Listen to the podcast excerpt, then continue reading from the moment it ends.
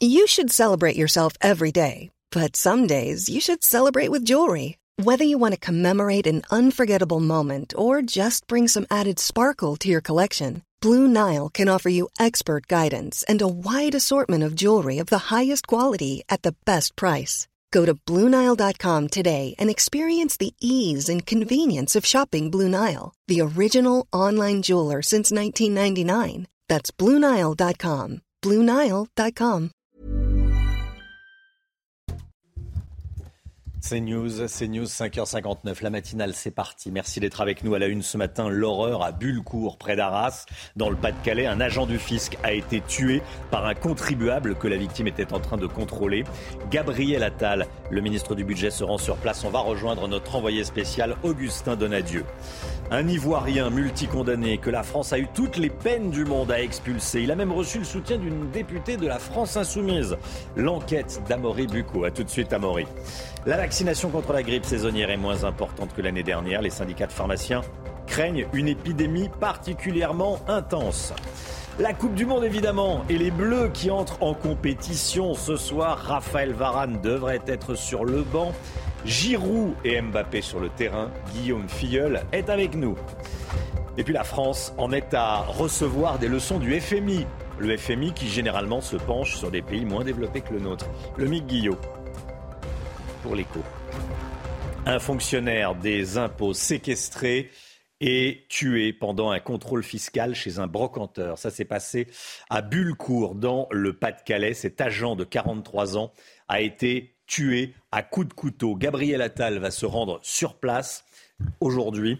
Il va se rendre à la direction des finances publiques du Pas-de-Calais à Arras à 11h30. On rejoindra notre envoyé spécial dans un instant, Augustin Donadieu. Le prix le prix du carburant il repart à la hausse. La baisse de la ristourne gouvernementale a fait bondir les tarifs à la pompe. On va les regarder ensemble. Hein.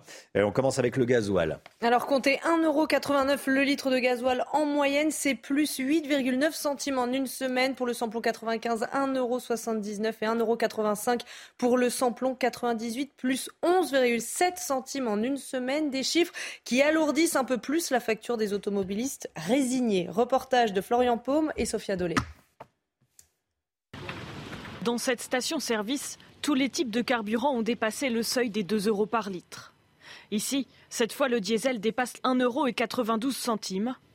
Les conducteurs rencontrés sont résignés. Ils s'attendaient à cette hausse. Peu importe, on est obligé d'aller travailler à un moment donné, euh, qu'il soit à 2 euros, 1,80 euro ou 2,50 euros. Euh, on sera obligé quoi qu'il arrive. Je pense qu'il va falloir qu'on s'y habitue, hein, parce que je ne pense pas que ça va baisser euh, d'aussitôt. Quoi. En cause, la baisse de l'aide octroyée par le gouvernement passant de 30 à 10 centimes par litre et celle de Total Énergie passant de 20 à 10 centimes également. Alors les automobilistes qui le peuvent vont adapter leur mode de déplacement. On va, on va essayer de réfléchir à des solutions alternatives, prendre les transports en commun par exemple. Ce serait une bonne solution, en tout cas moi c'est quelque chose que je vais faire. Moi de mon côté je l'utilise de temps en temps, pas tout le temps, mais c'est vrai ça, ça pousse à l'utiliser de moins en moins. J'ai réduit, j'ai réduit ma, ma, consommation, donc euh, on va gérer comme ça. Le gouvernement dit préparer pour 2023 une nouvelle aide, plus ciblée cette fois pour les ménages les plus en difficulté et les gros rouleurs, sans donner plus de précision pour le moment. Le gouvernement veut doubler le nombre de cartes familles nombreuses et pour cela, il faut la moderniser, cette carte. Actuellement, il y a 850 000 bénéficiaires. À partir du 2 janvier, le dossier sera 100% digital. Hein. La carte sera physique et numérique. Les frais de dossier passeront de 19 à 18 euros. Alors la forme change, mais pas le fond. Les avantages et conditions d'éligibilité euh, restent inchangés. La carte sera toujours accessible à l'ensemble des familles ayant trois enfants mineurs minimum. C'est le coup d'envoi du euh, congrès des maires aujourd'hui. Les maires qui sont en première ligne face à l'inflation, les maires qui sont en première ligne face à l'insécurité. Gauthier Lebret avec nous, une étude vient de paraître. Elle démontre que les maires s'inquiètent face à la flambée des prix, mais également elle démontre également qu'ils sont de plus en plus la cible d'agressions. Oui, et de violence, absolument, Romain. C'est une étude du Cevipov qui a été présentée hier aux maires de France. Plus d'un maire sur trois dit avoir été victime de menaces ou d'injures. Un chiffre qui augmente net. 39% des maires interrogés déclarent avoir déjà reçu des menaces verbales ou écrites 11 points de plus qu'en 2020. 37%, vous le voyez, disent avoir été la cible d'injures ou d'insultes, une hausse de 8 points. Et plus de 63% disent avoir été victimes d'incivilité, une hausse de 10 points en deux ans. Et vous le disiez, Romain, les maires sont particulièrement inquiets face à l'inflation. Alors, dans cette étude, on leur demande Qu'est-ce qu'ils ont fait dans leur commune pour lutter contre la flambée euh, des prix? Alors principalement, ils ont eu recours à la réduction de l'éclairage public et du chauffage dans les bâtiments. Emmanuel Macron va recevoir un millier de maires de mercredi soir à l'Elysée. Oui, demain soir, il ne fera pas de discours au euh, Congrès. Il préfère une déambulation au milieu des élus, un contact direct, dit l'Elysée. On rappelle que les relations ont bien changé, car il y a cinq ans, Emmanuel Macron avait été sifflé au Congrès des maires lors de son discours. Merci Gauthier. Cette information de la nuit. Écoutez, la région Guadeloupe est victime d'une cyberattaque de grande ampleur. Les réseaux informatiques sont interrompus par mesure de sécurité. Hein. Une plainte a été déposée, une cellule de crise a été installée. Je rappelle que ces, dernières, ces derniers mois, plusieurs attaques similaires ont été recensées, notamment en Essonne, en Seine-Maritime et en Seine-et-Marne.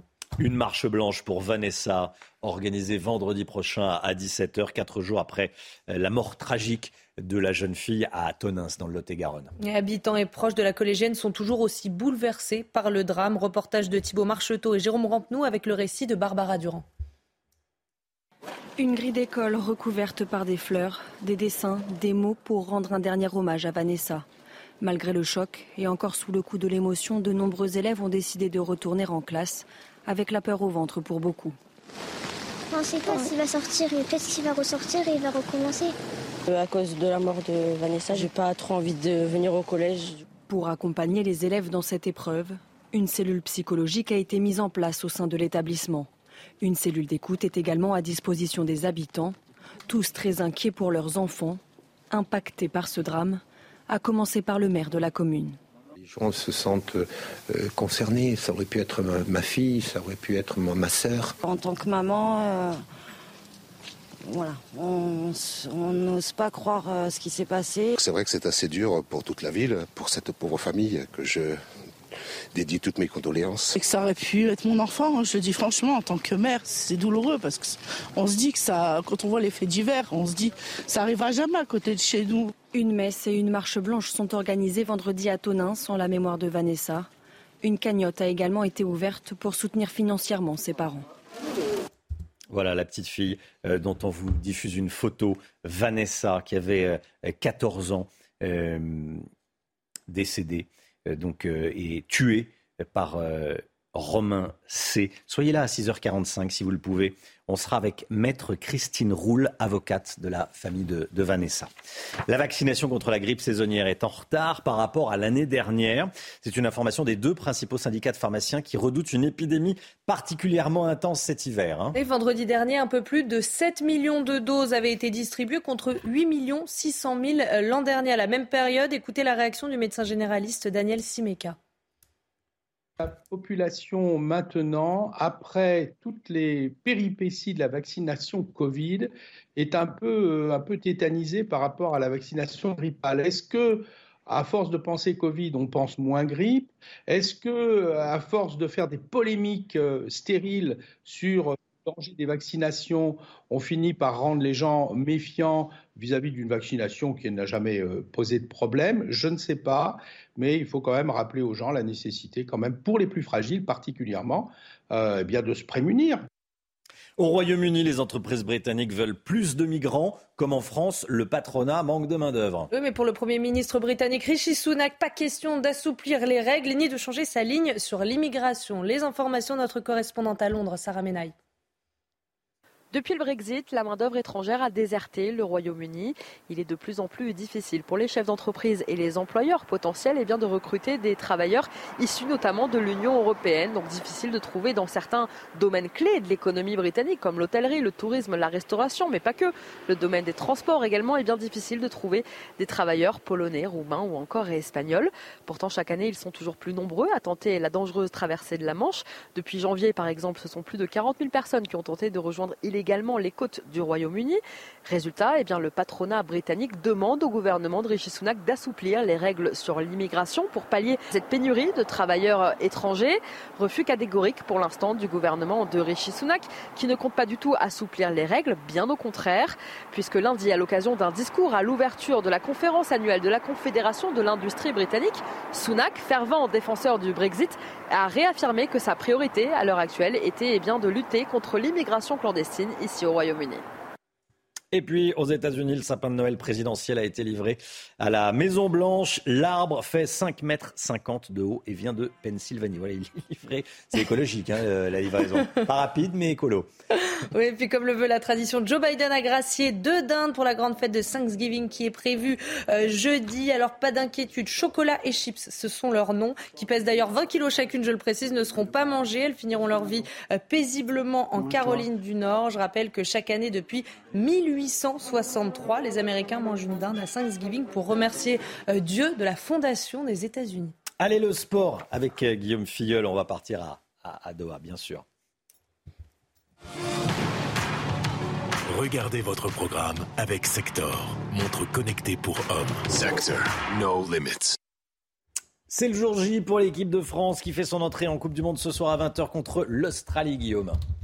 C'est effectivement le grand jour romain pour l'équipe de France. Quatre ans après leur sacre en Russie, les Bleus remettent leur titre en jeu ce, soir contre l'Australie. Et pour ce premier match, Didier Deschamps devrait aligner euh, l'équipe euh, attendue depuis euh, plusieurs jours, avec bien sûr Hugo Lloris comme gardien de but. En défense, Benjamin Pavard occupera le côté droit et Lucas Hernandez le côté gauche, alors que Dayo Upamecano sera dans l'axe aux côtés d'Ibrahima Konaté qui sera chargé de remplacer euh, Raphaël Varane, qui est encore trop juste au goût de Didier Deschamps pour euh, pouvoir commencer euh, la rencontre.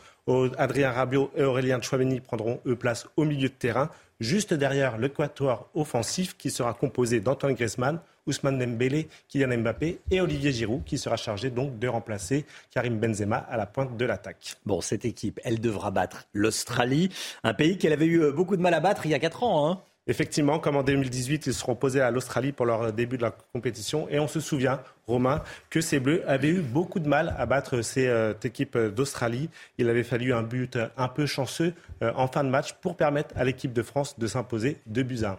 Alors, l'équipe de France devra toutefois se méfier de la malédiction qui semble toucher le champion en titre. Hein.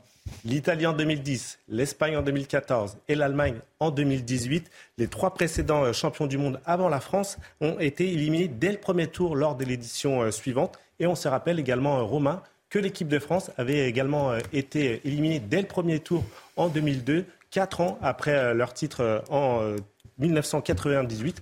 Méfiance donc pour ces Bleus qui connaissent l'importance d'un premier match dans une compétition comme la Coupe du Monde. Voilà, tous les matchs seront à suivre euh, sur MyCanal, évidemment, la plateforme MyCanal. Tiens, je vous pose la question ce matin sur le compte Twitter de CNews. Premier match des Bleus, est-ce qu'ils vont gagner la Coupe du Monde, nos Bleus? Qu'est-ce que vous en pensez? On va, on va un petit peu vite en, en besogne. Euh, allez, je vote en direct. 19% de oui, j'ai voté oui. Hein. Ah. Euh, non, 81%. 81% de non. Ah oui, je suis toujours optimiste. Bah oui, oui. De toute façon, oui. ça ne changera pas grand-chose. Les statistiques jouent contre nous.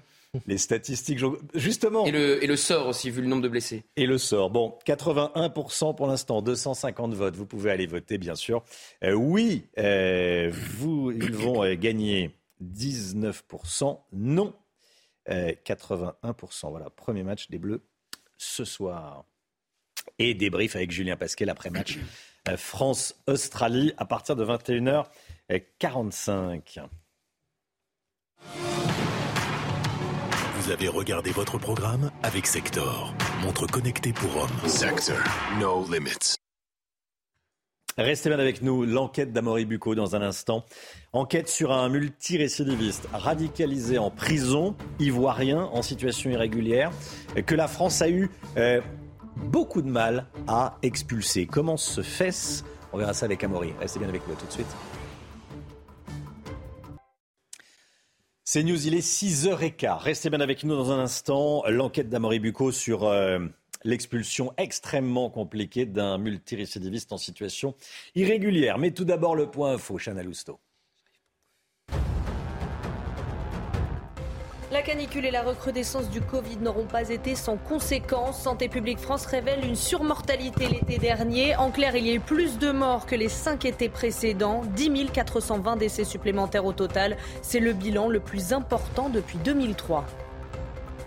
Coup d'envoi de la campagne d'hiver des Restos du Cœur. Et cette année, le président de l'association est très inquiet. Les Restos du Cœur n'ont jamais accueilli autant de personnes. On compte 12% d'inscrits supplémentaires par rapport à l'année dernière et une hausse de 25% de jeunes enfants de 0 à 3 ans. Et puis en Indonésie, les opérations de secours se poursuivent ce matin après le séisme de magnitude 5,6. Hier, un tremblement de terre sur l'île de Java a fait au moins 162 morts et plusieurs centaines de blessés. La plupart des victimes ont trouvé la mort après l'effondrement de plusieurs bâtiments. Les secouristes cherchent encore des survivants dans les décombres. Cette histoire qui illustre euh, la difficulté pour le ministère de, de l'Intérieur d'expulser les étrangers en situation irrégulière. Un multirécidiviste radicalisé en prison, en situation irrégulière, expulsé vers la Côte d'Ivoire il y a quelques jours. Il avait euh, tout à fait euh, tout fait hein, pour, euh, pour s'opposer à son expulsion. Il avait même reçu le soutien d'une députée de la France insoumise. Amaury Bucco avec nous. Racontez-nous cette histoire rocambolesque. Alors, Mousbé, hein, c'est son nom, est né en 1984 en Côte d'Ivoire. Il a 38 ans aujourd'hui. Il arrive légalement à l'âge de 4 ans en France au titre du regroupement familiale. Et il commence euh, dès l'adolescence, hein, assez tôt, un long parcours de délinquance. Alors, il est à ce titre condamné à de nombreuses reprises entre 2003 et 2021. Il est incarcéré en continu ainsi de mai 2012 à novembre 2020 pour une série euh, d'actes délictueux comme port d'armes, association de malfaiteurs, vol avec violence, délit de fuite. Enfin, je ne vais pas tous vous les énoncer. Ce qui fait qu'au total, il a 20 mentions à son casier judiciaire sacré palmarès, comme on dit. C'est tout, si on peut dire Non, alors sa détention euh, est marquée romain par un processus de radicalisation. Hein, ça, c'est ce que disent les services de renseignement français. Il figure ainsi depuis 2018 au FSPRT, c'est le fichier des personnes radicalisées. Et donc, peu après sa sortie de prison en 2020, il se voit euh, à ce titre visé par une mesure de contrôle administratif qu'il viole à plusieurs reprises ce qui lui vaut deux nouvelles euh, condamnations à la prison ferme en 2021 et 2022. Alors, au début de l'année, là, au début de l'année 2022, bah, le ministère de l'Intérieur décide donc de prendre un arrêté ministériel d'expulsion à son encontre, d'autant que, selon les autorités, Mousbé est en situation irrégulière depuis plus de dix ans. Alors le ministère de l'Intérieur veut faire preuve de fermeté envers les étrangers à risque. Avec un profil pareil, on peut penser que l'expulsion est évidente. Ben oui, enfin non, pas au regard du droit, en fait, en réalité, puisque Mousbé est arrivé à l'âge de, de 4 ans, comme je disais, donc avant l'âge de 13 ans. Il a des attaches familiales en France et il bénéficie donc d'une protection quasi absolue contre les procédures d'expulsion au regard de la loi. Le seul moyen euh, pour les autorités de prononcer un arrêté ministériel a donc été de se baser sur sa radicalisation pour invoquer la mise en danger de la sûreté de l'État et ainsi l'expulser. Qu'est-ce qui s'est passé ensuite? Il a, fini par être expulsé? Alors en juillet, donc, un arrêté d'expulsion est tout de même prononcé à son encontre, mais rien n'est joué pour autant, puisqu'au cours de l'été 2022, euh, Mousbé refuse de se soumettre à huit reprises à un test PCR nécessaire à son renvoi en Côte d'Ivoire. Il fait donc ainsi annuler sept retours programmés vers son pays d'origine. Il est alors déféré devant le tribunal de Meaux, condamné et incarcéré, mais ce n'est donc pas fini. Le 5 novembre, il sort de prison, il est placé au centre de rétention administratif de plaisir. Et il se voit alors effectivement soutenu, comme vous l'avez dit, par le militant associatif Adama Traoré et la France insoumise. Le 14 novembre, hein, lundi dernier, le député, enfin lundi de la semaine précédente, la députée LFI Rachel Keke, accompagnée d'un comité de soutien, lui rend donc visite au centre de rétention administratif. Le lendemain, le 15 novembre, il est finalement euh, expulsé euh, vers la Côte d'Ivoire, mais l'association du militant Adama Traoré milite depuis pour qu'il soit ramené en France. Euh, il accuse avec son association hein, que, enfin, il dit que les, accusations de radicalisation sont infondées. Et il a donc déposé une plainte en accusant la France d'islamophobie d'État. Merci beaucoup, Amaury Bucco. Voilà, ça illustre les difficultés que la France a à expulser certains profils. 39% des maires ont déjà été victimes de menaces verbales ou écrites. C'est le résultat d'une étude du CEVIPOF pour euh, donc euh, c'est le centre de recherche de, Sciences Po qui est publié euh, parce que aujourd'hui débute le congrès de l'association des maires de France. Un chiffre en hausse constante 39% c'est 11 points de plus par rapport à 2020. Deux maires qui ont eux-mêmes été victimes de menaces ont accepté de témoigner pour CNews. Sophia Dolé. Il y a un peu plus d'une semaine, dans la commune de Rilieu-la-Pape, dans le Rhône, un bâtiment appartenant à la municipalité est tagué. Une menace de mort à destination du maire de la ville, Julien Smati. La raison, selon lui, la politique qu'il mène contre l'insécurité dans sa ville. Ce qui a déclenché euh, ces menaces de mort, c'est tout simplement la lutte euh, effrénée qu'on fait contre la délinquance depuis huit ans. Ce n'est pas la première fois qu'il est menacé de mort. Il a déjà été confronté à cette situation il y a plusieurs années. Il était alors adjoint au maire chargé de la sécurité. Ce sont des choses qui ne sont pas faciles à vivre. Euh, donc je, redouble de prudence. Pour cet autre maire d'une commune de Seine-Maritime, c'est sur les réseaux sociaux que les menaces ont été proférées. Pour lui non plus, ce n'est pas la première fois. Au début du mandat précédent, dans un climat un peu compliqué dans la commune, j'avais reçu des textos un peu menaçants, j'avais porté plainte euh, à chaque fois, mais on n'était pas du tout sur le même euh, euh, rapport. Là, vraiment, c'est quelqu'un qui est venu écrire sur la page Facebook de la ville de Côtebec que les élus de Côtebec crèvent tous. Les deux élus ont immédiatement décidé de porter plainte pour se protéger, mais aussi et avant tout pour montrer qu'aucune attaque verbale ou menace ne peut rester impunie. Voilà, et on sera avec le maire de Côtebec, les Elbeuf, le maire de Côtebec, les Elbeuf, Laurent Bonater, qui sera en direct avec nous à 7h10. Il a été victime de menaces de mort. Lui et son équipe. Il sera en direct à 7h10. Restez bien sur CNews dans un instant. Le FMI, qui généralement s'occupe des pays pauvres, eh bien, nous fait la leçon. Vous allez voir, à tout de suite. Rendez-vous avec Pascal Pro dans l'heure des pros, du lundi au vendredi de 9h à 10h30. L'économie à présent, je voulais qu'on revienne sur le rapport du euh, FMI sur l'économie française. Le FMI, qui généralement se penche sur les pays en grande difficulté, euh, s'est montré sévère envers la France, le Mick Guillaume. Hein. Oui, on a tous déjà euh, été à découvert un jour ou l'autre. Hein, moi, le premier, on a reçu un coup de fil de notre banquier nous demandant de, faire attention. Bah, c'est un peu ce qui vient de se passer pour euh, la France. C'est pas très agréable. Hein. Le FMI nous tape sur les doigts, nous fait la leçon, alors que d'habitude, vous le disiez, il s'intéresse plutôt à des pays moins développés. Là, c'est la France qui se fait euh, sermonner. Ce que nous reproche le FMI, dépenser sans suffisamment compter. Le Fonds monétaire international estime ainsi que les dépenses de la France pour tenter de contenir l'inflation représentent 2% du PIB, le produit intérieur brut, c'est-à-dire la richesse que l'on crée chaque année en France, des dépenses qui ont, c'est vrai, permis à la France de limiter l'inflation de 2 à 3 points par rapport euh, aux autres pays européens, mais qui ont creusé le déficit et donc la dette qui est abyssale, on le rappelle, pratiquement 3 000 milliards d'euros. Le FMI recommande donc à la France, plus qu'une recommandation d'ailleurs, de tout faire pour réduire le déficit et donc de mettre fin au fameux quoi qu'il en coûte. Bon, que dit Paris? Comment réagit Bercy en clair? Pour le moment, euh, une écoute polie, on va dire, mais euh, dans le même rapport, le FMI pointe le fait que le gouvernement français a choisi de repousser la réduction des déficits en 2024. Le déficit sera de 4,9% cette année, 5% l'année prochaine, pas vraiment une amélioration. Il ne devrait repasser sous les 3% qu'en 2027. Or, pour réduire le déficit, il n'y a pas qu'une solution. Hein. Soit il faut augmenter les recettes, soit réduire les dépenses.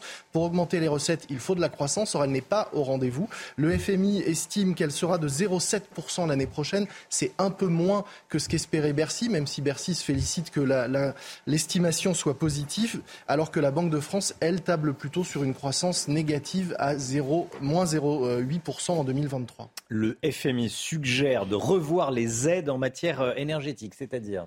Oui, bah, c'est le fameux volet réduction des dépenses. Hein. Il estime qu'on a trop dépensé, donc il faut revoir euh, les aides, notamment euh, bah, il encourage, il félicite la suppression de la remise à la pompe. Ça va dans le bon sens, dit le FMI.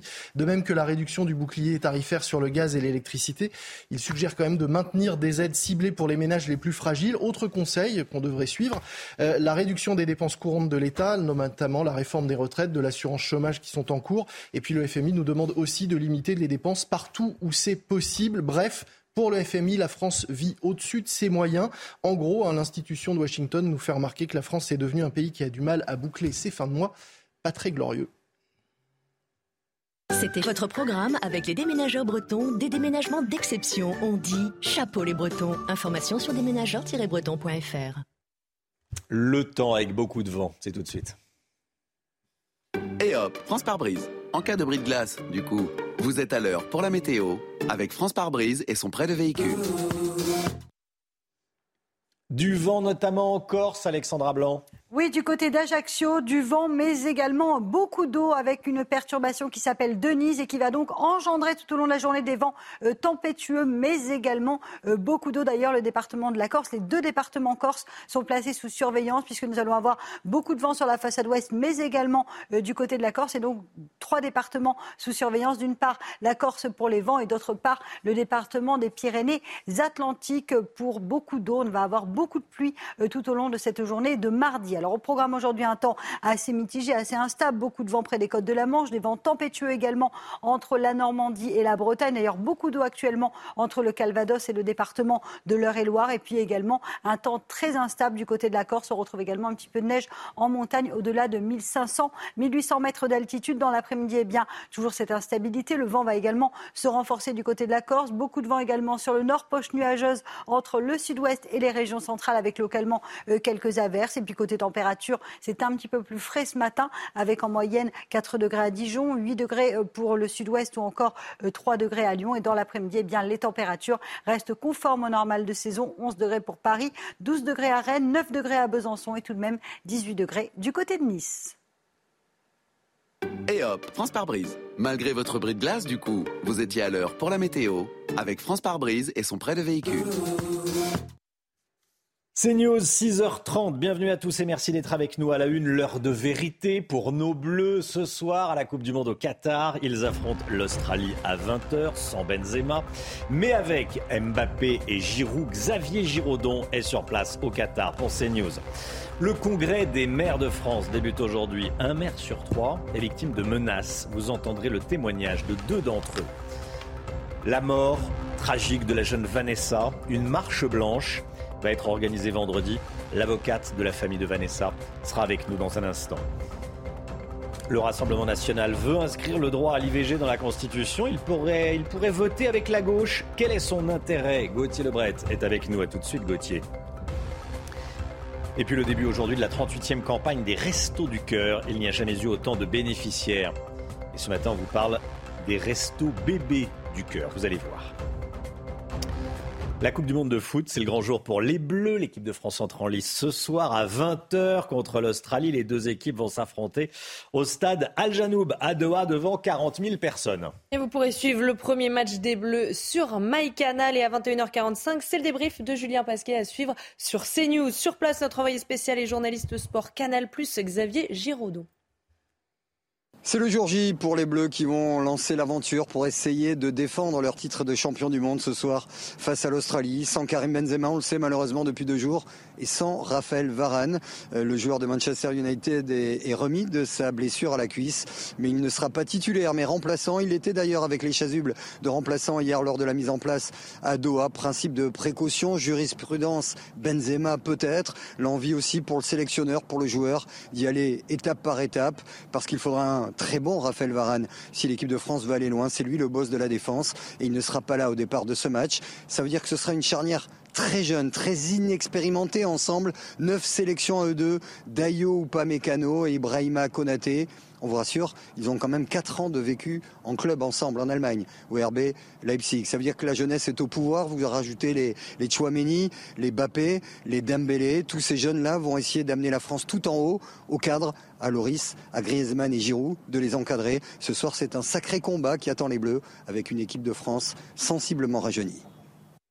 Voilà, Xavier Giraudon est donc à, Doha au Qatar pour, euh, pour CNews et Canal+. Est-ce que vous croyez, vous, en la victoire des Bleus?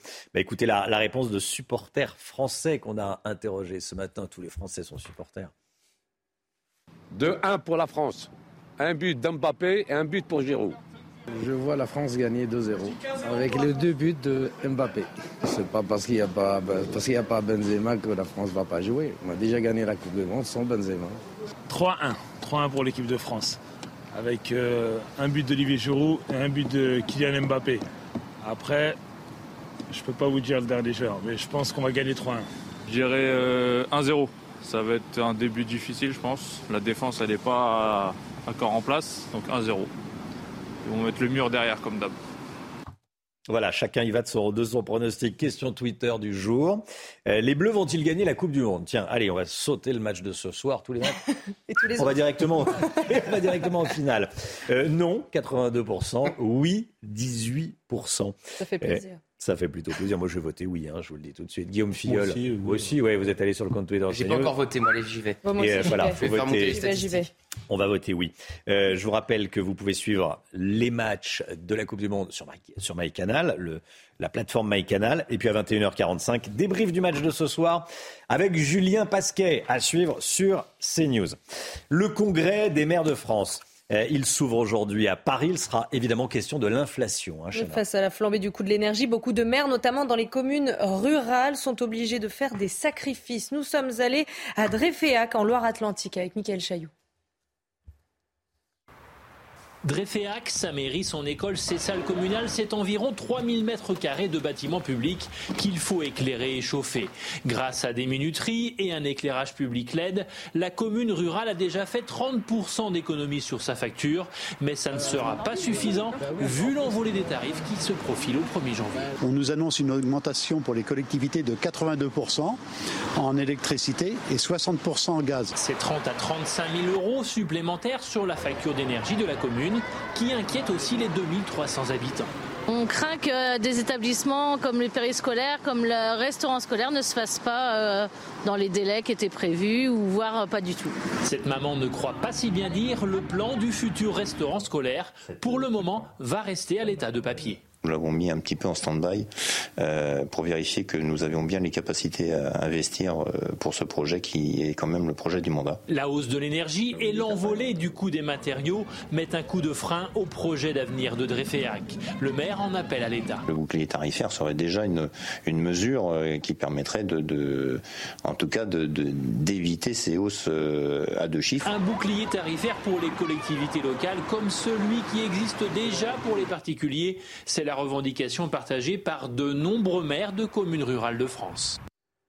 Voilà, et je vous le disais dans les titres, hein, plus d'un maire sur trois a déjà été victime de menaces verbales ou écrites. C'est le résultat d'une enquête du Cevipof. Et comme tous les matins, on vous consulte dans la matinale, on vous donne la parole. Et ce matin, on vous pose cette question est-ce qu'il faut être plus sévère avec les auteurs de menaces à l'encontre des maires? Écoutez vos réponses, c'est votre avis. Il faut effectivement euh, être plus sévère. Euh, il faut être plus sévère parce que les maires, euh, on sait que c'est un métier qui est quand même extrêmement compliqué, euh, que c'est des mandats qui sont difficiles. Je pense qu'il faut euh, vraiment euh, faire, bah, faire respecter la, la loi d'une manière générale et il faut plus de discipline et de respect. Il faut être juste, c'est tout. Vous voyez bien que plus ça va, plus ça déborde dans tous les sens. Les gens font des injures, ils font des, des insultes. Les- Bah, euh, je pense que ouais, c'est important d'être plus sévère sur les personnes qui portent atteinte au maire. Ça refroidit les personnes à, à se poser pour des élections. Une marche blanche organisée vendredi à Tonins dans le Lot-et-Garonne après euh, le meurtre atroce de la petite Vanessa. Voici des photos euh, de, de l'enfant. Vanessa, 14 ans, euh, par Romain C. vendredi dernier à Tonins, donc dans le, dans le Lot-et-Garonne. On est avec maître Christine Roule, avocate de la famille de, de Vanessa. Bonjour maître et merci d'être en direct avec nous ce matin. Vous défendez la, la famille de l'adolescente. Elle vivait euh, avec sa mère et son compagnon. Euh, elle vivait avec son frère, elle vivait avec sa sœur. Euh, déjà, dans, dans quel état est la famille de, de Vanessa quelques jours après cet euh, horrible meurtre de la petite fille Bon- Bonjour. Euh, comme on peut se le douter, ils sont complètement dévastés hein, de cette situation. Après, euh, comme ils sont, ils sont portés par l'élan de solidarité hein, qui, qui a vraiment éclaté à la suite de cette, de cette triste affaire. hein. Donc c'est un, élan de solidarité, un hommage qu'ils veulent rendre à Vanessa. Euh, et donc ça, ça les porte vraiment euh, pour euh, arriver à faire euh, leur deuil hein, dans les circonstances tragiques. hein. Qu'est-ce qu'ils vous ont dit de, la- de, de- de Vanessa? Comment est-ce qu'ils en ont parlé? Alors, euh, c'est une jeune fille, une adolescente euh, très gentille qui adorait jouer du violon, euh, qui était très sérieuse, très très gentille avec ses, son frère, sa sœur. C'est une, une, une adolescente de 14 ans comme, comme on les aime, hein. Une- une- voilà, une, une- une petite euh, adorable, quoi. Voilà. Qu'est-ce qu'ils ressentent vis-à-vis du, du tueur présumé quand vous discutez euh, avec eux? Est-ce qu'ils ont eu un, mot à son endroit? Alors, là, vis-à-vis vis-à-vis du tueur, c'est très curieux parce qu'il ne le nomme pas, il ne le considère pas comme s'il l'avait un peu déshumanisé, hein, compte tenu de la barbarie de ses actes. Et ça, je pense que c'est quelque chose qui, les aide pour l'instant à, faire leur deuil, avec euh, bien sûr euh, la solidarité euh, qui est née et puis l'hommage qui va être rendu à Vanessa. Mais vis-à-vis du tueur, voilà, c'est ça. Ils l'ont complètement déshumanisé. Hein. Hmm. il, redoute la, journée de, vendredi qui va être euh, j'imagine à la fois porteuse parce que la solidarité va s'exprimer, la, chaleur humaine, voilà, euh, et puis, euh, et puis extrêmement difficile à vivre, bien sûr. Alors oui, ça va être difficile, mais ce sont des gens qui sont croyants. Donc il y a une messe qui est organisée à 17h à l'église de Tonins. Donc d'ailleurs, ils ont installé chez eux un petit euh, des, bougies avec des photos de Vanessa comme euh, un, petit endroit de recueillement. Donc à 5 heures, il y aura cette messe et ensuite, il y aura la marche blanche euh, qui partira de l'église jusqu'au collège et ensuite dans la ville de Tonnes. Donc il redoute, oui, cet instant, mais quand même, il, ça va les aider. Hein. ça va les aider à commencer à faire leur deuil parce qu'ils ils veulent vraiment que l'hommage à leur fille soit un hommage mmh important et que tout le monde puisse participer, tout le monde puisse se recueillir. Ils veulent vraiment euh, voilà, que cet hommage soit très beau pour leur fille et ça, ça les aide vraiment à, euh, supporter cette situation horrible qu'ils subissent. Une marche blanche et une messe hein, ce, vendredi. La famille va rester en France. Elle arrivait d'Espagne. Hein. C'est une famille d'origine colombienne. Alors oui, ce sont des gens qui sont d'origine colombienne. Euh, euh, ils s'étaient installés dans un premier temps euh, en Espagne, dans la province de Grenade, et puis ils étaient arrivés sur à peu près un an. c'est pourquoi ils ont du mal à s'exprimer en français. mais ce sont des gens travailleurs et ils avaient l'intention vraiment d'offrir à leurs enfants et à leurs familles une vie meilleure par le travail et par le cadre de vie qu'ils avaient choisi dans le Lot-et-Garonne. Mmh. Ils vont rester en France, d'après ce qu'ils vous ont dit? Alors oui, normalement, ils aimeraient rester en France, mais pour l'instant, euh, ils ne se projettent pas trop. Ils sont vraiment dans l'organisation de, l'instant présent. Et euh, oui, vraisemblablement, ils resteront sur la France, mais pas euh, sur Tonnes. Je pense qu'ils ont l'intention de quitter la ville de Tonnes. Merci beaucoup, maître Christine Roule, avocate de la famille de, Vanessa. Merci d'avoir accepté de prendre la parole ce matin dans, la matinale. bonne journée. 6h41, le sport. Tout de suite, on n'est plus qu'à quelques heures du premier match des, Bleus à la Coupe du Monde au, Qatar. C'est tout de suite. Regardez votre programme avec Sector, montre connectée pour hommes. Sector, no limits. France-Australie, 20h à la Coupe du Monde au, Qatar. Guillaume Filleul est avec nous. Guillaume, euh, l'équipe de France donc euh, joue son premier match ce soir. Elle va pouvoir compter sur un, noyau dur de champion du monde. Hein. Effectivement, en quatre ans, cette équipe de France, elle a beaucoup changé. Seulement une dizaine, enfin même dix joueurs qui ont été sacrés euh, en Russie euh, sont présents euh, actuellement au Qatar. Mais comme vous l'avez dit, Romain, elle peut effectivement s'appuyer sur un noyau dur, notamment composé d'Hugo Lloris, qui est le capitaine de cette équipe de France, Raphaël Varane, Olivier Giroud, Antoine Griezmann et bien évidemment Kylian Mbappé, sur lequel repose désormais une grande partie des espoirs tricolores depuis le forfait de Karim Benzema. Kylian Mbappé comme Antoine Griezmann sont appelés euh, à être les nouveaux leaders de cette équipe de France en tout cas, leur importance au sein de cette équipe de France n'est plus, n'est plus à prouver. Antoine Griezmann a tout simplement joué les, les 67 derniers matchs avec l'équipe de France. Il est un relais très important pour Didier Deschamps, tant en dehors que sur le terrain. Concernant Kylian Mbappé, il sera lui le leader technique, euh, celui par qui le danger devra arriver par sa vitesse, sa percussion et bien évidemment son efficacité dans le dernier geste. Alors il y a aussi Giroud, hein, Olivier Giroud, qui doit faire oublier l'absence de Benzema. Grosse euh, pression sur les épaules hein, pour Giroud. Grosse pression pour Olivier Giroud, qui est effectivement le, bénéficiaire du forfait de Karim Benzema, mais euh, il aura la lourde charge de faire euh, oublier le Ballon d'Or, ce qui n'est pas si simple. Mais il misera sur sa force de caractère et sa très grande forme depuis le début de la saison pour briller avec les Bleus et sa motivation pour être décuplé par un objectif un petit peu plus personnel, puisque c'est il est l'occasion de devenir le meilleur buteur de l'histoire de l'équipe de France. Lui qui, avec 49 buts, n'est plus qu'à deux petits buts du record de Thierry Henry. vont-ils gagner la Coupe du Monde, les Bleus? Euh, Je vous pose la question ce matin sur le compte Twitter.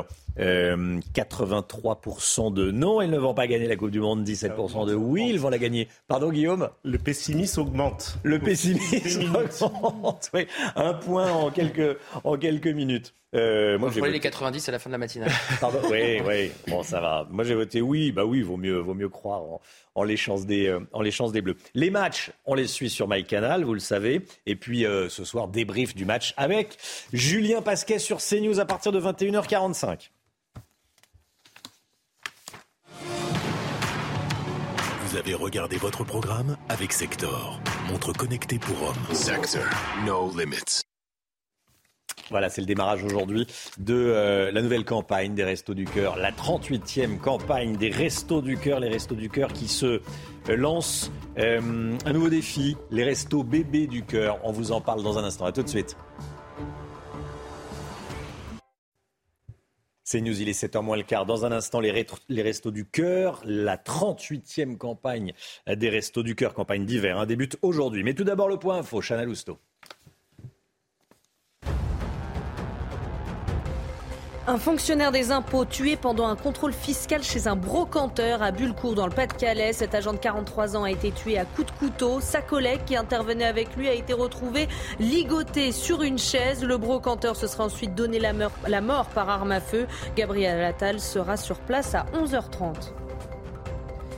Le prix du carburant repart à la hausse, plus 10 centimes en moyenne en une semaine. La baisse de la ristourne gouvernementale de 30 à 10 centimes a fait bondir les tarifs à la pompe. Comptez 1,89€ le litre en moyenne pour le gasoil et 1,79€ pour le samplon 95.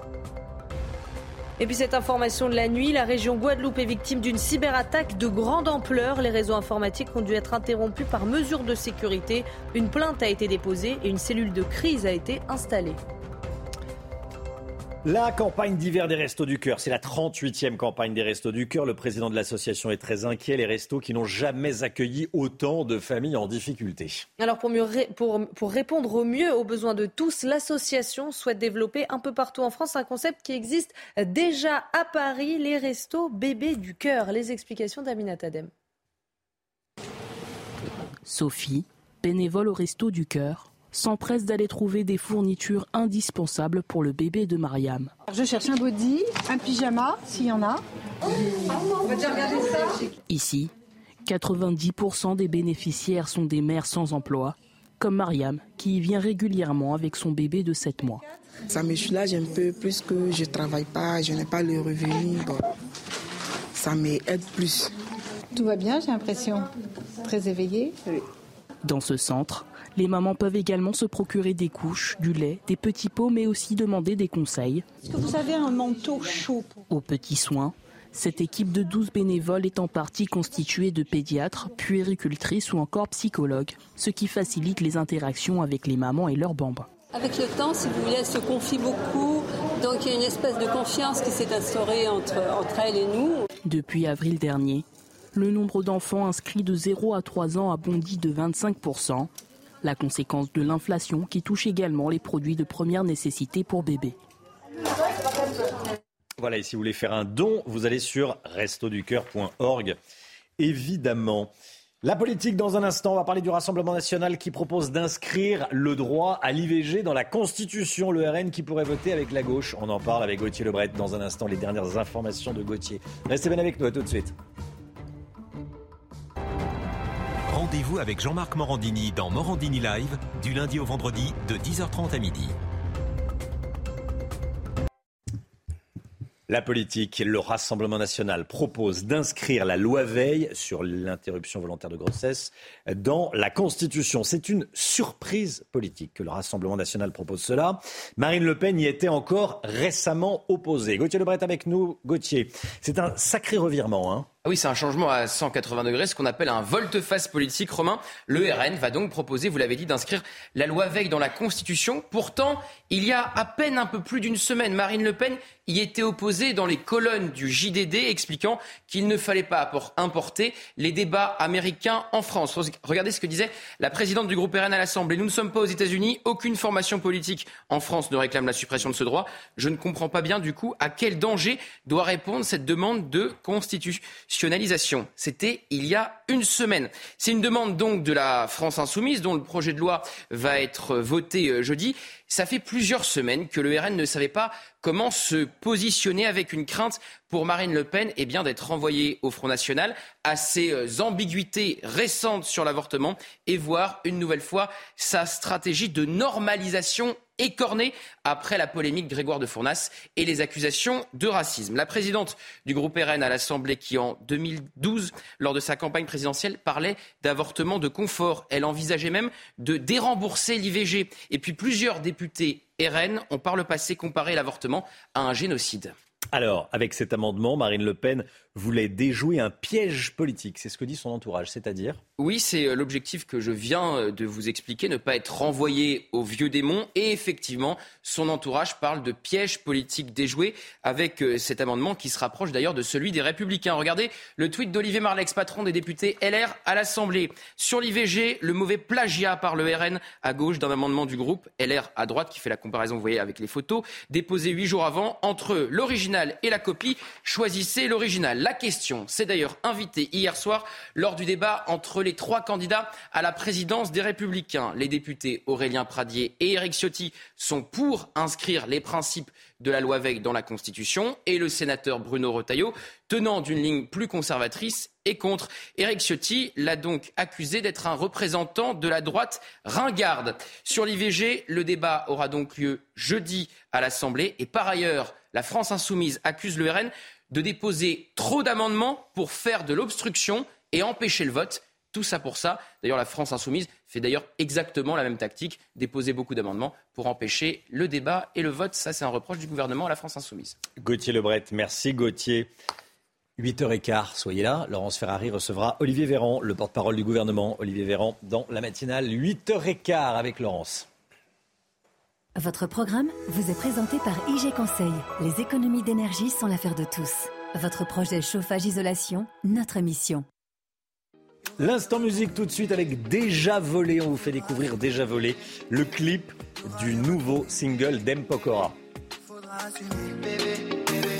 Sinon ça tâche.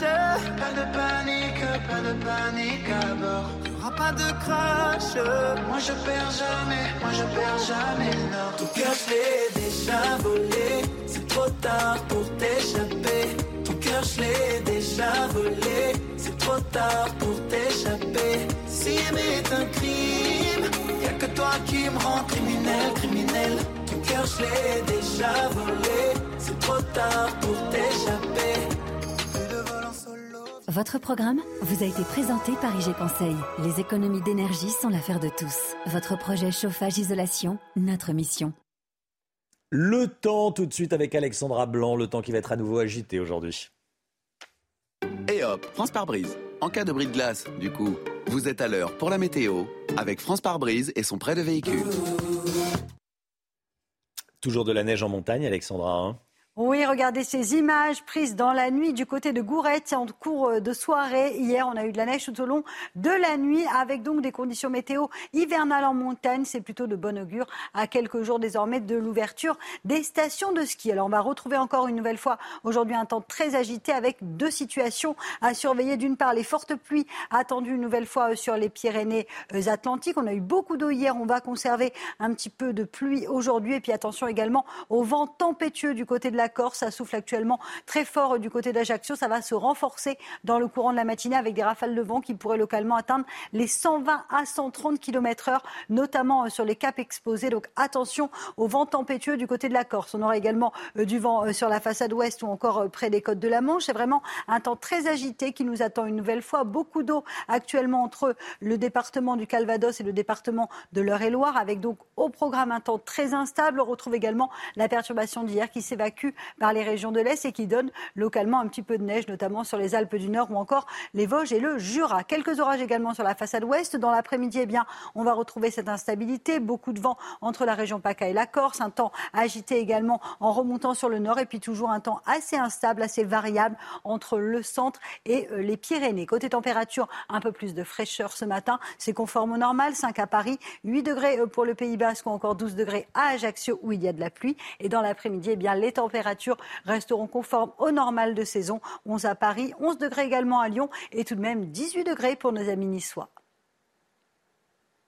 France par brise. Malgré votre bris de glace, du coup, vous étiez à l'heure pour la météo avec France par brise et son prêt de véhicule. Il est 7 heures. Bienvenue à tous à la une ce matin. Cette information de la nuit, l'horreur à Bullecourt, près d'Arras. Un agent du fisc a été tué par un contribuable que la victime était en train de, contrôler. Gabriel Attal, le ministre du Budget, se rend sur place. On voit ça avec notre envoyé spécial Augustin Donadieu. Un Ivoirien multicondamné que la France a eu toutes les peines du monde à expulser. Il a même reçu le soutien d'une députée de la France insoumise. L'enquête d'Amaury Bucco. La Coupe du Monde, évidemment. Et les Bleus qui entrent dans la compétition ce soir. Raphaël Varane devrait être sur le banc. Guillaume Filleul est avec nous. À tout de suite, Guillaume. Et puis un record de PV l'année dernière. 40 millions de PV ont été dressés en 2021. Pierre Chasseret avec nous avant 7h30. Un fonctionnaire des impôts a donc été séquestré puis tué pendant un contrôle fiscal chez un brocanteur hier. Ça s'est passé à Bullecourt dans le Pas-de-Calais. On va partir euh, sur place. Cet agent de 43 ans a été tué à coups de couteau. Gabriel Attal va se rendre euh, évidemment à la direction des finances publiques du Pas-de-Calais à Arras à 11h30. Notre envoyé spécial Augustin Donadieu est euh, sur le terrain.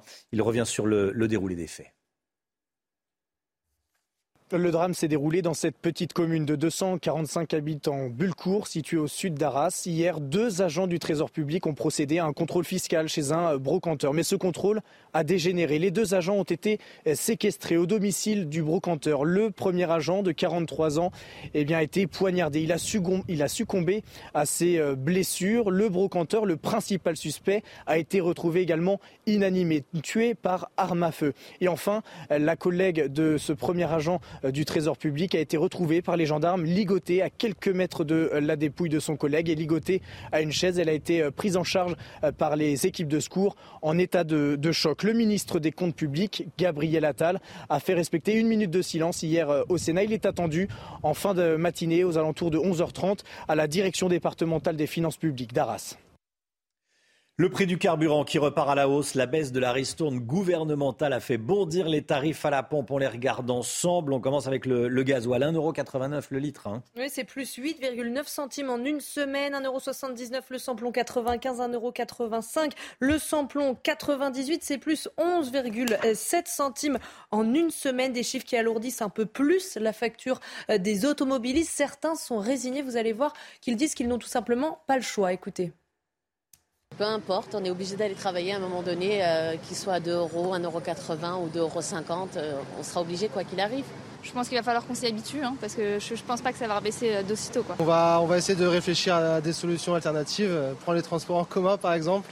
Ça serait une bonne solution, en tout cas moi c'est quelque chose que je vais faire. Moi de mon côté je l'utilise de temps en temps, pas tout le temps, mais c'est vrai ça, ça pousse à l'utiliser de moins en moins. J'ai réduit, j'ai réduit ma, ma, ma, ma, consommation, donc euh, on va gérer comme ça. Une marche blanche pour euh, Vanessa sera organisée vendredi prochain à 17h. On va regarder euh, les photos de l'adolescente de, de, 14 ans tuée vendredi par Romain C alors qu'elle rentrait de, de l'école. Quatre jours après sa mort tragique à Tonins dans le Lot-et-Garonne, habitants et proches de la, de la collégienne sont toujours aussi bouleversés par le drame. Thibaut Marcheteau et Jérôme Rampenou avec le récit de Barbara Durand. Une grille d'école recouverte par des fleurs, des dessins, des mots pour rendre un dernier hommage à Vanessa. Malgré le choc et encore sous le coup de l'émotion, de nombreux élèves ont décidé de retourner en classe, avec la peur au ventre pour beaucoup. On ne sait pas s'il va sortir, mais peut-être qu'il va ressortir et il va recommencer. À cause de la mort de Vanessa, j'ai pas trop envie de venir au collège. Pour accompagner les élèves dans cette épreuve, une cellule psychologique a été mise en place au sein de l'établissement. Une cellule d'écoute est également à disposition des habitants, tous très inquiets pour leurs enfants, impactés par ce drame, à commencer par le maire de la commune. Les gens se sentent euh, concernés. Ça aurait pu être ma, ma, fille, ça aurait pu être ma, ma sœur. En tant que maman, euh, voilà, on n'ose pas croire euh, ce qui s'est passé. C'est vrai que c'est assez dur pour toute la ville, pour cette pauvre famille que je dédie toutes mes condoléances. Et que ça aurait pu être mon enfant, hein, je le dis franchement, en tant que mère, c'est douloureux parce qu'on se dit que ça, quand on voit les faits divers, on se dit ça arrivera jamais à côté de chez nous. Une messe et une marche blanche sont organisées vendredi à Tonnin sans la mémoire de Vanessa. Une cagnotte a également été ouverte pour soutenir financièrement ses parents. Cette histoire à présent qui euh, illustre bien les difficultés euh, pour le ministère de, l'Intérieur d'expulser des, étrangers en situation irrégulière. Un multirécidiviste radicalisé en prison en situation irrégulière, expulsé vers la Côte d'Ivoire il y a quelques jours. Il avait tout fait pour s'opposer à son expulsion. Il avait même reçu le soutien, malgré son CV qu'on va détailler, d'une députée de la France insoumise. Amaury Bucourt, racontez-nous cette histoire rocambolesque. Oui, alors Romain, voici son portrait. Moussa B est né en 1984 en Côte d'Ivoire. Il a 38 ans aujourd'hui. Il arrive légalement à l'âge de 4 ans en France et il commence dès l'adolescence un long parcours de délinquance. Il est à ce titre condamné à de nombreuses reprises entre 2003 et 2021 et il est incarcéré en continu de mai 2012 à novembre 2020 pour une série d'actes délitueux que vous allez voir à l'écran, port d'armes, association de malfaiteurs, vol avec violence, etc. Et au total, il y a plus de 20 mentions à son casier judiciaire, cet homme. Sacré palmarès, comme on dit. Euh, c'est tout, si l'on peut dire, ou il y a d'autres choses? Alors non, durant sa détention, euh, il se radicalise, hein, selon les services de renseignement français, qu'ils le mettent dans le FSRPT, pardon, le FSPRT, euh, excusez-moi, le fichier des signalements pour la prévention de la mmh. radicalisation. Et donc, au début de l'année, en 2022, le ministère de l'Intérieur décide donc de prendre un arrêté d'expulsion à son encontre, d'autant que, selon les autorités, Moussabé est en situation irrégulière en France depuis plus de dix ans. Alors, le ministère de l'Intérieur veut faire preuve de fermeté envers les étrangers à risque. Avec un profil pareil, on peut penser que l'expulsion est évidente. Mais tout à fait, mais pas au regard du droit, puisque Moussa B est arrivé avant l'âge de 13 ans en France, qu'il a de la famille dans le pays. Il bénéficie donc d'une protection quasi absolue contre les procédures d'expulsion au regard de la loi. Alors, le seul moyen donc, que les autorités ont trouvé un pour l'expulser, c'était donc la, mise en danger de la sûreté de l'État et donc de se baser sur sa radicalisation. Alors qu'est-ce qui s'est passé ensuite?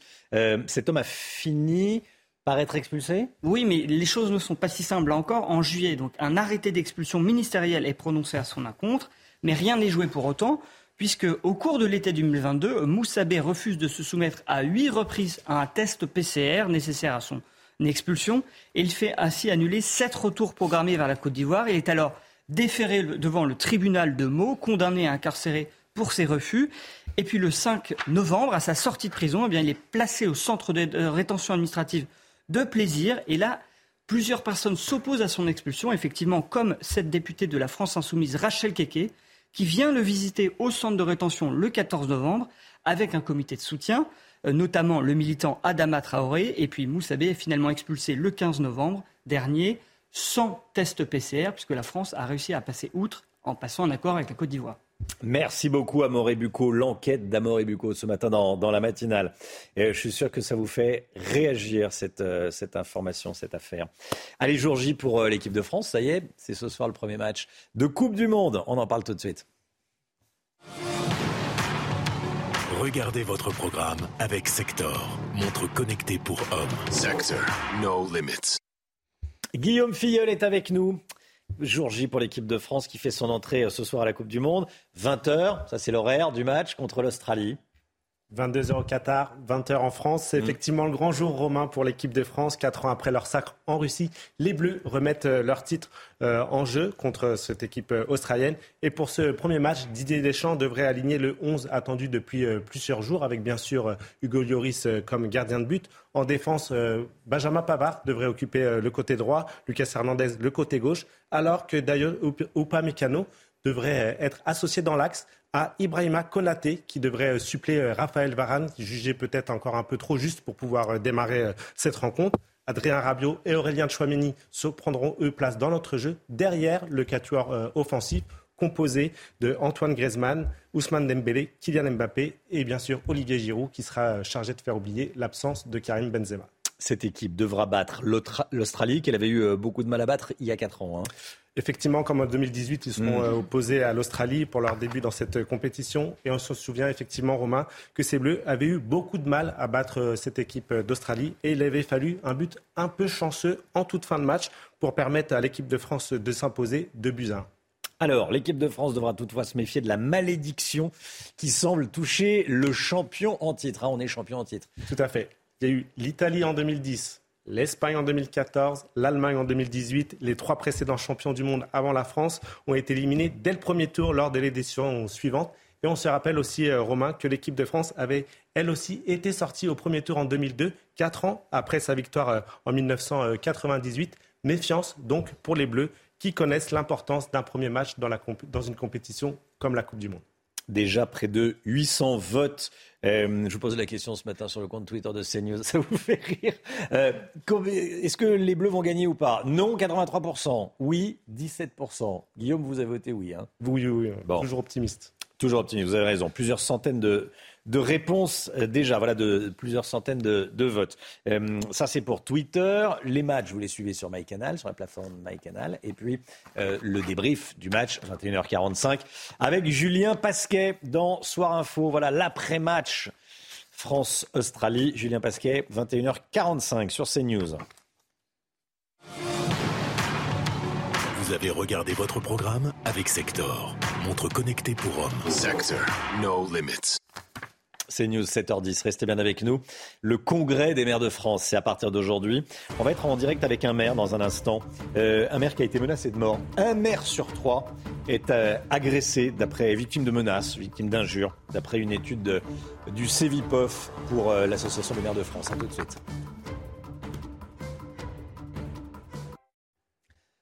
C'est News, il est 7h15. Merci d'être avec nous. On est en direct avec Laurent Bonater, maire de Côtebec, les Elbeuf. Bonjour, monsieur le maire. Merci d'être avec nous. Un maire sur trois victime de menaces ou victime d'injures. C'est euh, ce qui ressort d'une enquête du CEVIPOF. C'est un centre de recherche qui dépend de Sciences Po. Et l'enquête est, publiée à l'occasion du congrès de l'Association des maires de France qui a lieu à partir d'aujourd'hui. Euh, vous-même et votre équipe municipale avez été menacés de mort sur Facebook, sur les réseaux sociaux. Racontez-nous. Oui, en fait, c'était il y a quelques jours, le, 11 novembre euh, au matin. Euh, plusieurs messages euh, très désagréables de, la famille d'une ancienne commerçante de la, commune qui n'ont pas supporté qu'on fasse la promotion de notre marché hebdomadaire qui va bien, qui, attire beaucoup de monde. Et c'est devenu au début des petits messages désagréables et puis ça s'est fini par une menace de mort à la fois sur moi, euh, des messages désagréables sur mon épouse et surtout une menace de mort sur l'ensemble de l'équipe municipale. Donc euh, j'ai souhaité euh, marquer un, coup d'arrêt ferme en allant porter plainte contre, ces, agissements. Vous avez décidé de, déposer plainte, bah, c'est bien normal. en quelques mots, quel est le profil de ces gens-là, de ces commerçants? Bah, donc c'est une ancienne commerçante hein, qui, a, fermé. Vous savez, on est, une commune euh, populaire, 10 000 habitants, on est un gros village. Les relations euh, entre les élus et les habitants sont plutôt très bons d'habitude, plutôt détendues. Euh, je, je, gros village tout à l'heure, c'est-à-dire les gens savent où me trouver, on sait que le dimanche matin je suis sur le marché, il y a les cafés où on a nos habitudes, donc on est facile à contacter. On ne dit pas toujours oui à tout, c'est le rôle des élus, c'est de, de, trancher, mais on est, on est à l'écoute. Et là, c'est des gens qui n'ont pas réussi leur projet, qui ont marché au début, puis ça n'a plus marché, alors que dans le même temps, beaucoup de commerces ouvrent euh, dans le centre-ville de Côte en ce moment. On est un peu atypique, on ouvre beaucoup de commerces ces dernières années, et donc un peu de frustration, d'énervement, et on cherche un responsable. Et l'élu local, le maire, c'est souvent le, responsable simple à portée d'engueulade, à portée de coups de pied aux fesses, et donc euh, ben, on s'est trouvé dans, dans, ce feu un peu qui n'avait rien à voir avec ce que on portait nous, et donc on a été à la fois surpris par la violence et puis euh, et puis un peu déçu quoi. Et puis il y a une différence entre un discours un peu euh, bon, un peu viril et voilà, et puis des menaces de mort sur les réseaux sociaux, ce qui évidemment est inacceptable. Euh, certains administrés sont de plus en plus violents vers les élus ou pas? Vous le ressentez ou là c'est un cas à part? Une petite minorité, euh, et les réseaux sociaux favorisent ça, euh, euh, ont plus de filtres. C'est-à-dire qu'ils vous parlent comme ils parleraient à leurs cousins, à leurs copains ou aux gars avec qui ils se sont embrouillés au volant de leur voiture. Mais c'est une petite minorité. Il y a quand même beaucoup de gens qui, gardent, si ce n'est le respect, en tout cas, voilà, le sens de, la relation sociale et de, de s'adresser à nous. Mais vous avez toute petite frange qui euh, pense que euh, tout leur est dû et que le mode d'expression est le mode euh, du quotidien, du quotidien dégradé. Et ça, moi, je crois que c'est pas c'est pas tolérable. on s'investit beaucoup. la plupart des élus dans mon équipe sont pas des politiques, ils sont bénévoles ou quasiment. Ils touchent des toutes petites indemnités pour la plupart d'entre eux. ils ont des métiers à côté. Ils sont pas venus là pour pour se faire se faire menacer, quoi. Oui, c'est ça. ce sont les, les réseaux sociaux qui amènent ça. C'est-à-dire que euh, comme vous le dites, euh, on parle à son maire comme on parlerait euh, à son fils. Il n'y a pas de respect de, l'élu? Oui, il n'y a pas que les réseaux sociaux parce que ça m'arrive des fois en rendez-vous ou dans, ou dans la rue d'avoir un échange parfois un peu, un peu vif, mais l'avantage quand vous n'êtes pas derrière l'écran, c'est quand vous êtes dans la relation humaine, vous, vous remettez vite le cadre, vous, vous, vous reposez les bases, et puis vous êtes dans l'échange humain, alors que c'est vrai que le message posté un jour férié sur, euh, sur la page Facebook de la ville, bah, c'est facile, euh, il s'est fait plaisir, euh, il a pensé avoir dit sa vérité, qui n'est évidemment qu'une partie très minime de la vérité telle qu'il tel qu'il mmh. la voit, ce, ce monsieur. Bon, moi je, je suis, je suis à la fois euh, inquiet parce que je vois bien qu'il y a une petite euh, partie de nos concitoyens qui dérivent, qui croient plus aussi à ce qu'on leur dit, qui pensent que euh, tout le monde ment, que tout est égal, que toutes les valeurs sont, sont les mêmes. Et puis en même temps, je trouve qu'il y a quand même de l'écoute et je le vois quand on fait passer des messages, on est quand même suivi sur beaucoup de sujets. Donc je, suis partagé, quoi. Je suis hmm. partagé, mais voilà, nous on est élus depuis 8 ans, euh, on, fait beaucoup bouger notre, notre commune de Côtebec et on a encore le, le fighting spirit, comme, comme diraient les, les, sportifs, pour porter à bien nos, nos projets. Merci beaucoup, monsieur le maire. C'est vrai que sur les réseaux sociaux, certains sont un peu lâches et du coup se déversent un peu d'aigreur et de voilà. Enfin, certains, et, on a malheureusement une sacrée pelletée, comme on dit vulgairement. Merci beaucoup, monsieur le maire.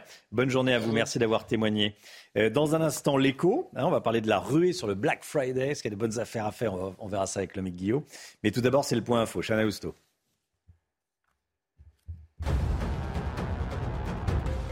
La canicule et la recrudescence du Covid n'auront pas été sans conséquences. Santé publique France révèle une surmortalité l'été dernier. En clair, il y a eu plus de morts que les cinq étés précédents, 10 420 décès supplémentaires au total. C'est le bilan le plus important depuis 2003. Coup d'envoi de la campagne d'hiver des Restos du Cœur. Et cette année, le président de l'association est très inquiet. Les Restos du Cœur n'auront jamais accueilli autant de personnes. On compte 12% d'inscrits supplémentaires par rapport à l'année dernière et une hausse de 25% de jeunes enfants de 0 à 3 ans. Et puis en Indonésie, les opérations de secours se poursuivent ce matin après le séisme de magnitude 5,6. Hier, un tremblement de terre sur l'île de Java a fait au moins 162 morts et plusieurs centaines de blessés. La plupart des victimes ont trouvé la mort après l'effondrement de plusieurs bâtiments. Les secouristes cherchent encore des survivants dans les décombres. La ruée sur le Black Friday, on en parle tout de suite. Votre programme avec les déménageurs bretons, des déménagements d'exception. On dit chapeau les bretons. Information sur déménageurs-bretons.fr. 70% des Français ont l'intention d'effectuer des achats pendant le Black Friday. Euh, le Guillaume, on peut dire qu'en quelques années, ce rendez-vous promotionnel s'est imposé en France? Ah oui, Romain, depuis trois ans, hein, le Black Friday est devenu la première période de promotion euh, en France. C'est une journée qui a été importée des États-Unis sous l'impulsion euh, d'Amazon notamment. Sauf qu'aux États-Unis, ça arrive juste après euh, Thanksgiving, c'est-à-dire juste après que les Américains aient fait leur, leur cadeau. En France, en revanche, la période arrive avant Noël, c'est vendredi prochain. Et du coup, ça tombe bien puisque les Français vont en profiter pour acheter massivement leurs cadeaux. Une étude publiée hier par le cabinet PwC montre que 70% des Français vont profiter des promotions ce vendredi et 43% des achats de Noël seront effectués à cette occasion. Plus d'un cadeau sur deux, près d'un cadeau sur deux, pardon, sera acheté euh, en promo. C'est une façon hein, pour euh, tout un chacun de réduire le coût des cadeaux grâce aux promotions dans un contexte de forte inflation. Bon, combien les Français ont-ils prévu de, de dépenser? Alors précisément, selon cette étude, 256 euros, c'est 8% de plus que l'année dernière. Les hommes pensent dépenser 300 euros, notamment euh, en produits électroniques et prêt-à-porter, contre 212 euros pour les femmes. Ça fait quand même 42% de différence. Les hommes sont plus dépensiers euh, pendant les promotions. Ce sont surtout les jeunes qui vont euh, dépenser plus et comptent faire des achats vendredi, des achats qui vont se faire massivement en ligne et en minorité en boutique physique. Est-ce que c'est vraiment intéressant? Est-ce qu'il y a des bonnes affaires à faire? Oui, oui, oui. Euh, plusieurs enseignes ont déjà annoncé euh, leurs offres avec des réductions qui vont aller jusqu'à 60% sur de nombreux produits. Il faut rappeler que les prix de départ doivent avoir été affichés un mois avant le Black Friday pour éviter les fausses bonnes affaires. Le prêt-à-porter reste la catégorie d'achat préférée des Français avec 40% des consommateurs qui ont l'intention d'acheter des vêtements, suivi par l'électronique 33% et les jouets 25%. Il y a notamment de bonnes affaires à faire sur les téléviseurs. On sait que les périodes de, mondiaux, euh, lorsqu'il y a un mondial de foot, eh bien, les gens achètent des télés. Ça a été moins le cas cette année. Résultat, il y a des stocks qu'il faut brader. On annonce par exemple des réductions euh, des, téléviseurs à, à 1600 au lieu de 3000 euros. Alors ça reste très cher, mais ça fait quand même une grosse décote. Bref, tout le monde peut y gagner. Les consommateurs qui vont bénéficier de prix réduits avant les fêtes et avant de futures hausses qui ne manqueront pas d'arriver. Et les commerçants pour qui vendredi prochain risque d'être une très bonne journée. C'était votre programme avec les déménageurs bretons, des déménagements d'exception. On dit chapeau les bretons. Information sur déménageurs-bretons.fr. 40 millions de PV durant l'année dernière, en 2021. C'est un record. On en parle tout de suite avec euh, Pierre Chasseret de 40 millions d'automobilistes. Voilà, un PV par, automobiliste. Hein. Bon, pas besoin d'être euh, champion en maths pour euh, faire le calcul. Allez, à tout de suite, Pierre, juste après la petite pause pub.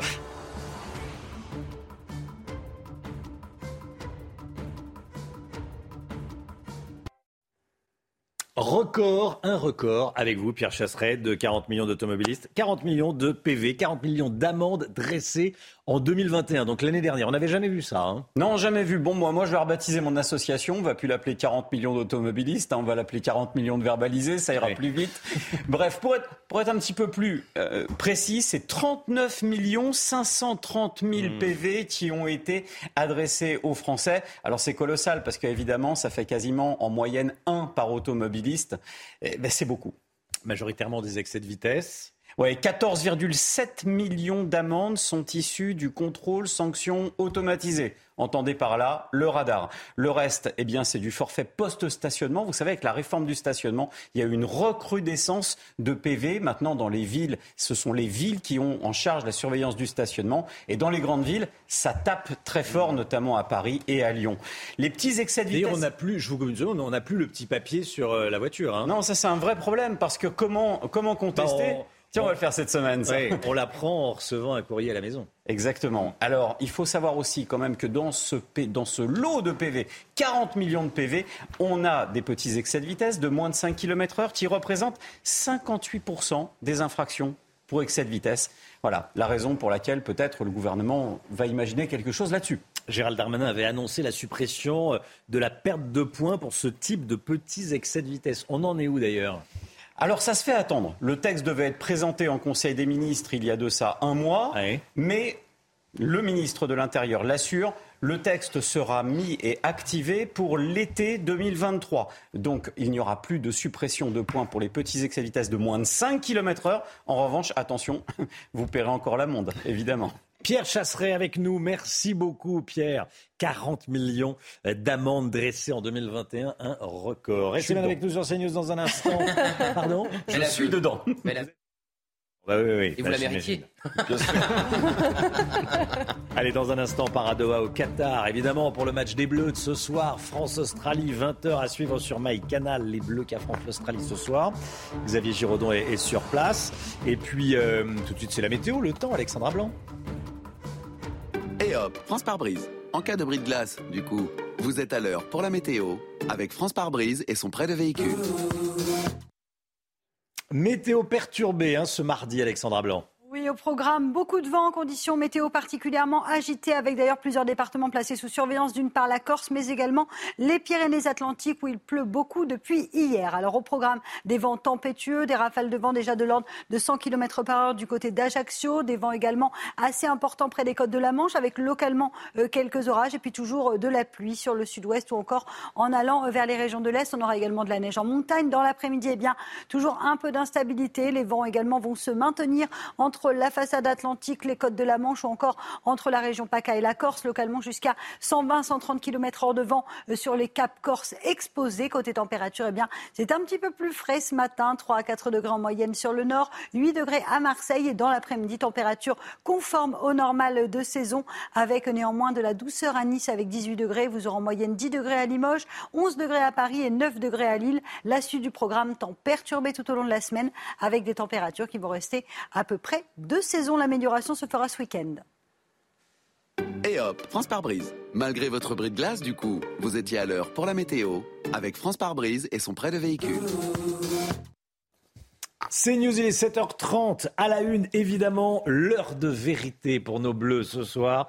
Ils vont affronter l'Australie à 20h, sans Benzema, mais avec Mbappé et Giroud. Xavier Giraudon sur place au Qatar. Les maires prennent de plein fouet la flambée des prix. Une étude vient de paraître sur les élus face à l'inflation.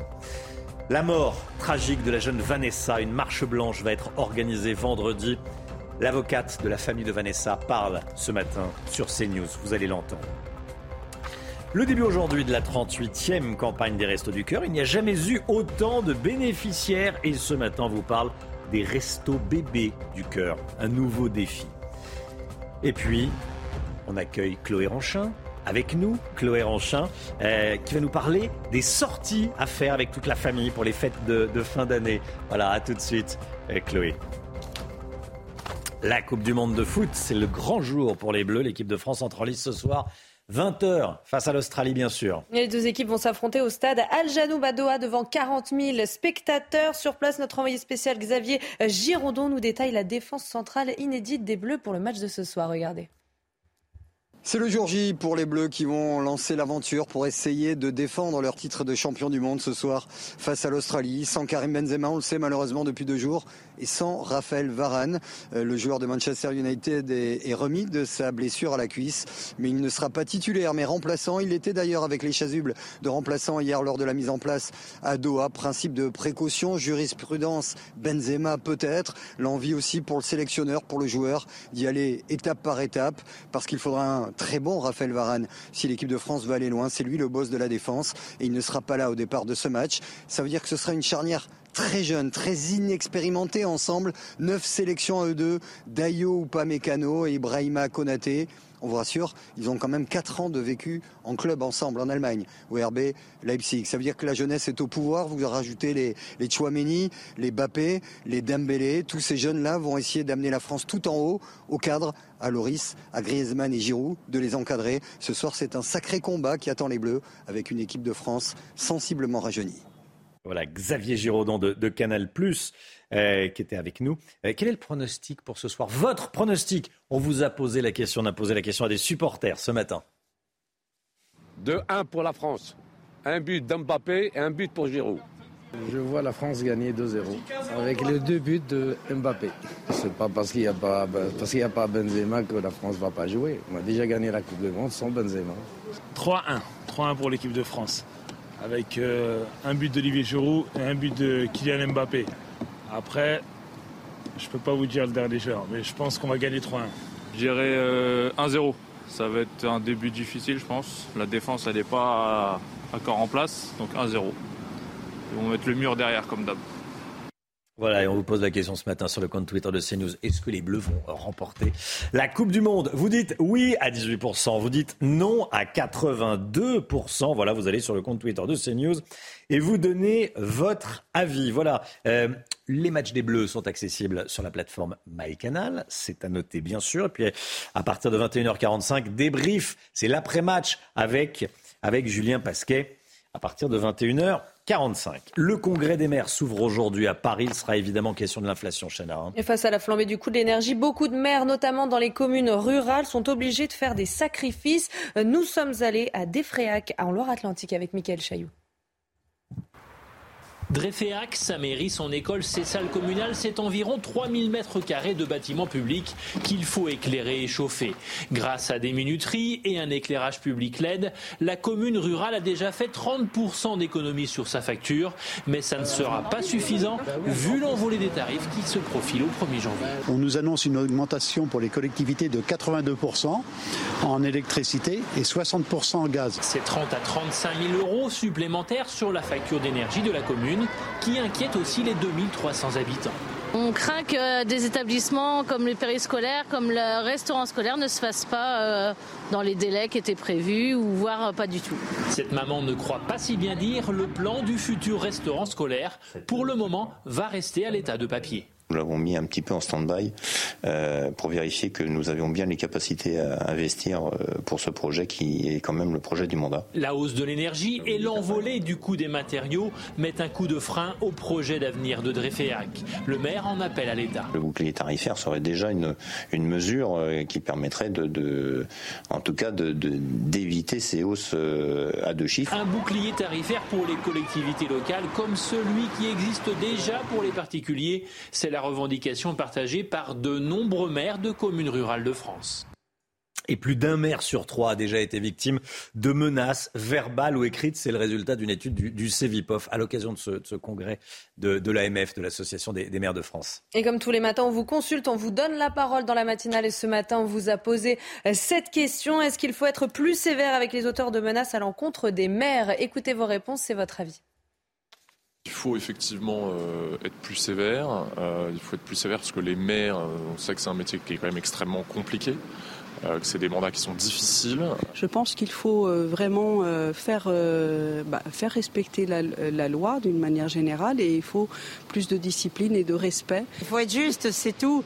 Vous voyez bien que plus ça va, plus ça déborde dans tous les sens. Les gens font des injures, ils font des, des insultes. Bah, euh, je pense que ouais, c'est important d'être plus sévère sur les personnes qui portent atteinte au maire. Ça refroidit les personnes à, à se poser pour des élections. Une marche blanche pour Vanessa sera organisée vendredi prochain à 17h. Il y aura également une messe. La famille était très, est très croyante. On découvre euh, par ailleurs ensemble ces, ces, photos bouleversantes, s'il en est, de l'adolescente. Euh, des photos transmises par la famille de, Vanessa à, CNews, la petite qui euh, jouait au, violon, vous le voyez sur, euh, sur ces images. Vanessa était discrète, elle était souriante, elle était aimable, elle aimait jouer du, violon, on le voit sur, euh, sur cette photo. Maître Christine Roule est l'avocate de la famille de, Vanessa, elle était en direct avec nous à, 6h, 6h40. selon elle, la marche blanche va aider la famille à faire son deuil. Écoutez. Il y aura la marche blanche euh, euh, qui partira de l'église jusqu'au collège et ensuite euh, dans la ville de Tonnes. Donc, ils redoutent, oui, cet instant, mais quand même, ça va les aider. Hein. ça va les aider à commencer à faire leur deuil parce qu'ils ils veulent vraiment que l'hommage à leur fille soit un hommage important et que tout le monde puisse participer, tout le monde puisse se recueillir. Ils veulent vraiment euh, voilà, que cet hommage soit très beau pour leur fille et ça, ça les aide vraiment à, euh, à supporter cette situation horrible qu'ils subissent.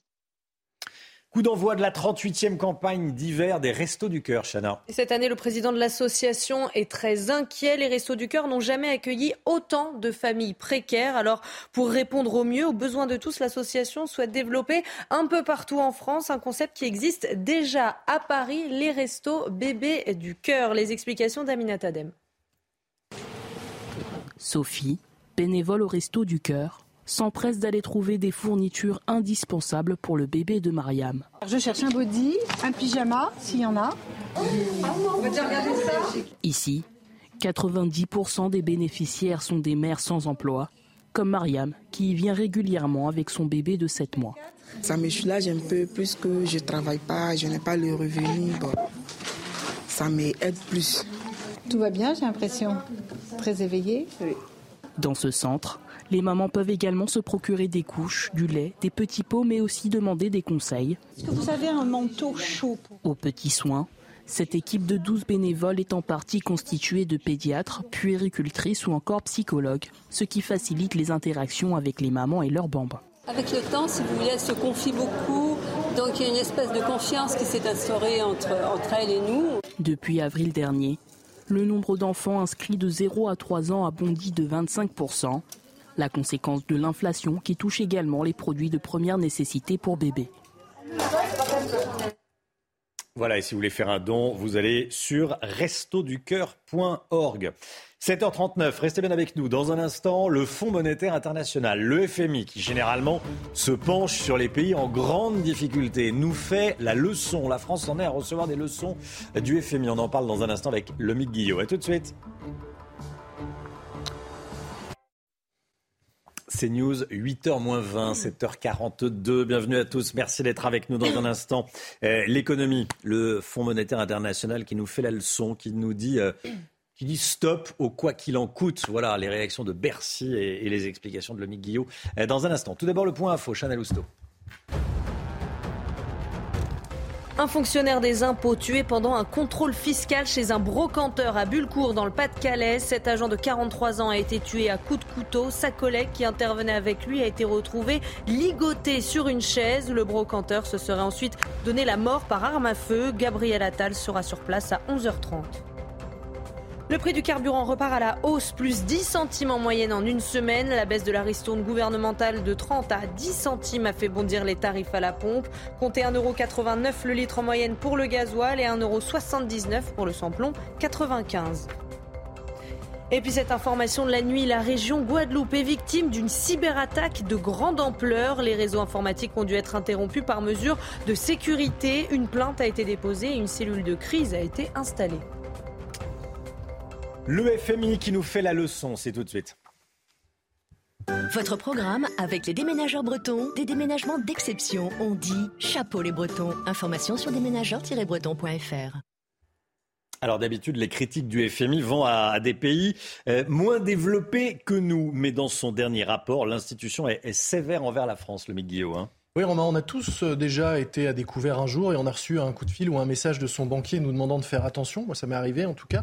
Et c'est euh, rarement euh, agréable. Eh bien, c'est ce qui vient de se passer pour la France. Le FMI nous tape sur les doigts et nous fait la leçon. Ce que nous reproche le FMI, dépenser sans suffisamment compter. Le Fonds monétaire international estime ainsi que les dépenses de la France pour tenter de contenir l'inflation représentent 2% du PIB, le produit intérieur brut, c'est-à-dire la, la richesse que l'on crée chaque année en France. Des dépenses qui ont, c'est vrai, permis à la France de limiter l'inflation de 2 à 3 points par rapport aux autres pays européens, mais qui ont creusé le déficit et donc alourdi un peu plus la dette qui approche les 3 000 milliards. Le FMI recommande donc à la France de tout faire pour réduire le déficit et de mettre fin donc au quoi qu'il en coûte. Est-ce que cette demande est écoutée ici à Paris? Pas vraiment, Romain, euh, puisque toujours dans le même rapport, le FMI pointe le fait que le gouvernement français a choisi de repousser la réduction du, déficit à 2024, de ne pas commencer en, gros à faire attention dès cette année, dès l'année qui vient. Le déficit sera de 4,9% en 2022, 5% en 2023 et devrait repasser sous les 3% seulement en 2027.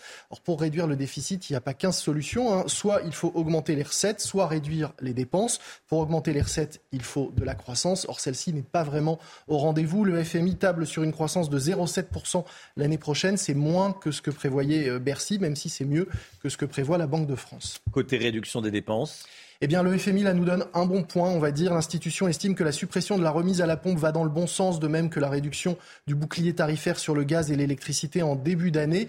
Il nous conseille quand même d'aller plus loin et de réduire les dépenses courantes de l'État, notamment en poursuivant la réforme des retraites et de l'assurance chômage et surtout en limitant les dépenses partout où c'est possible.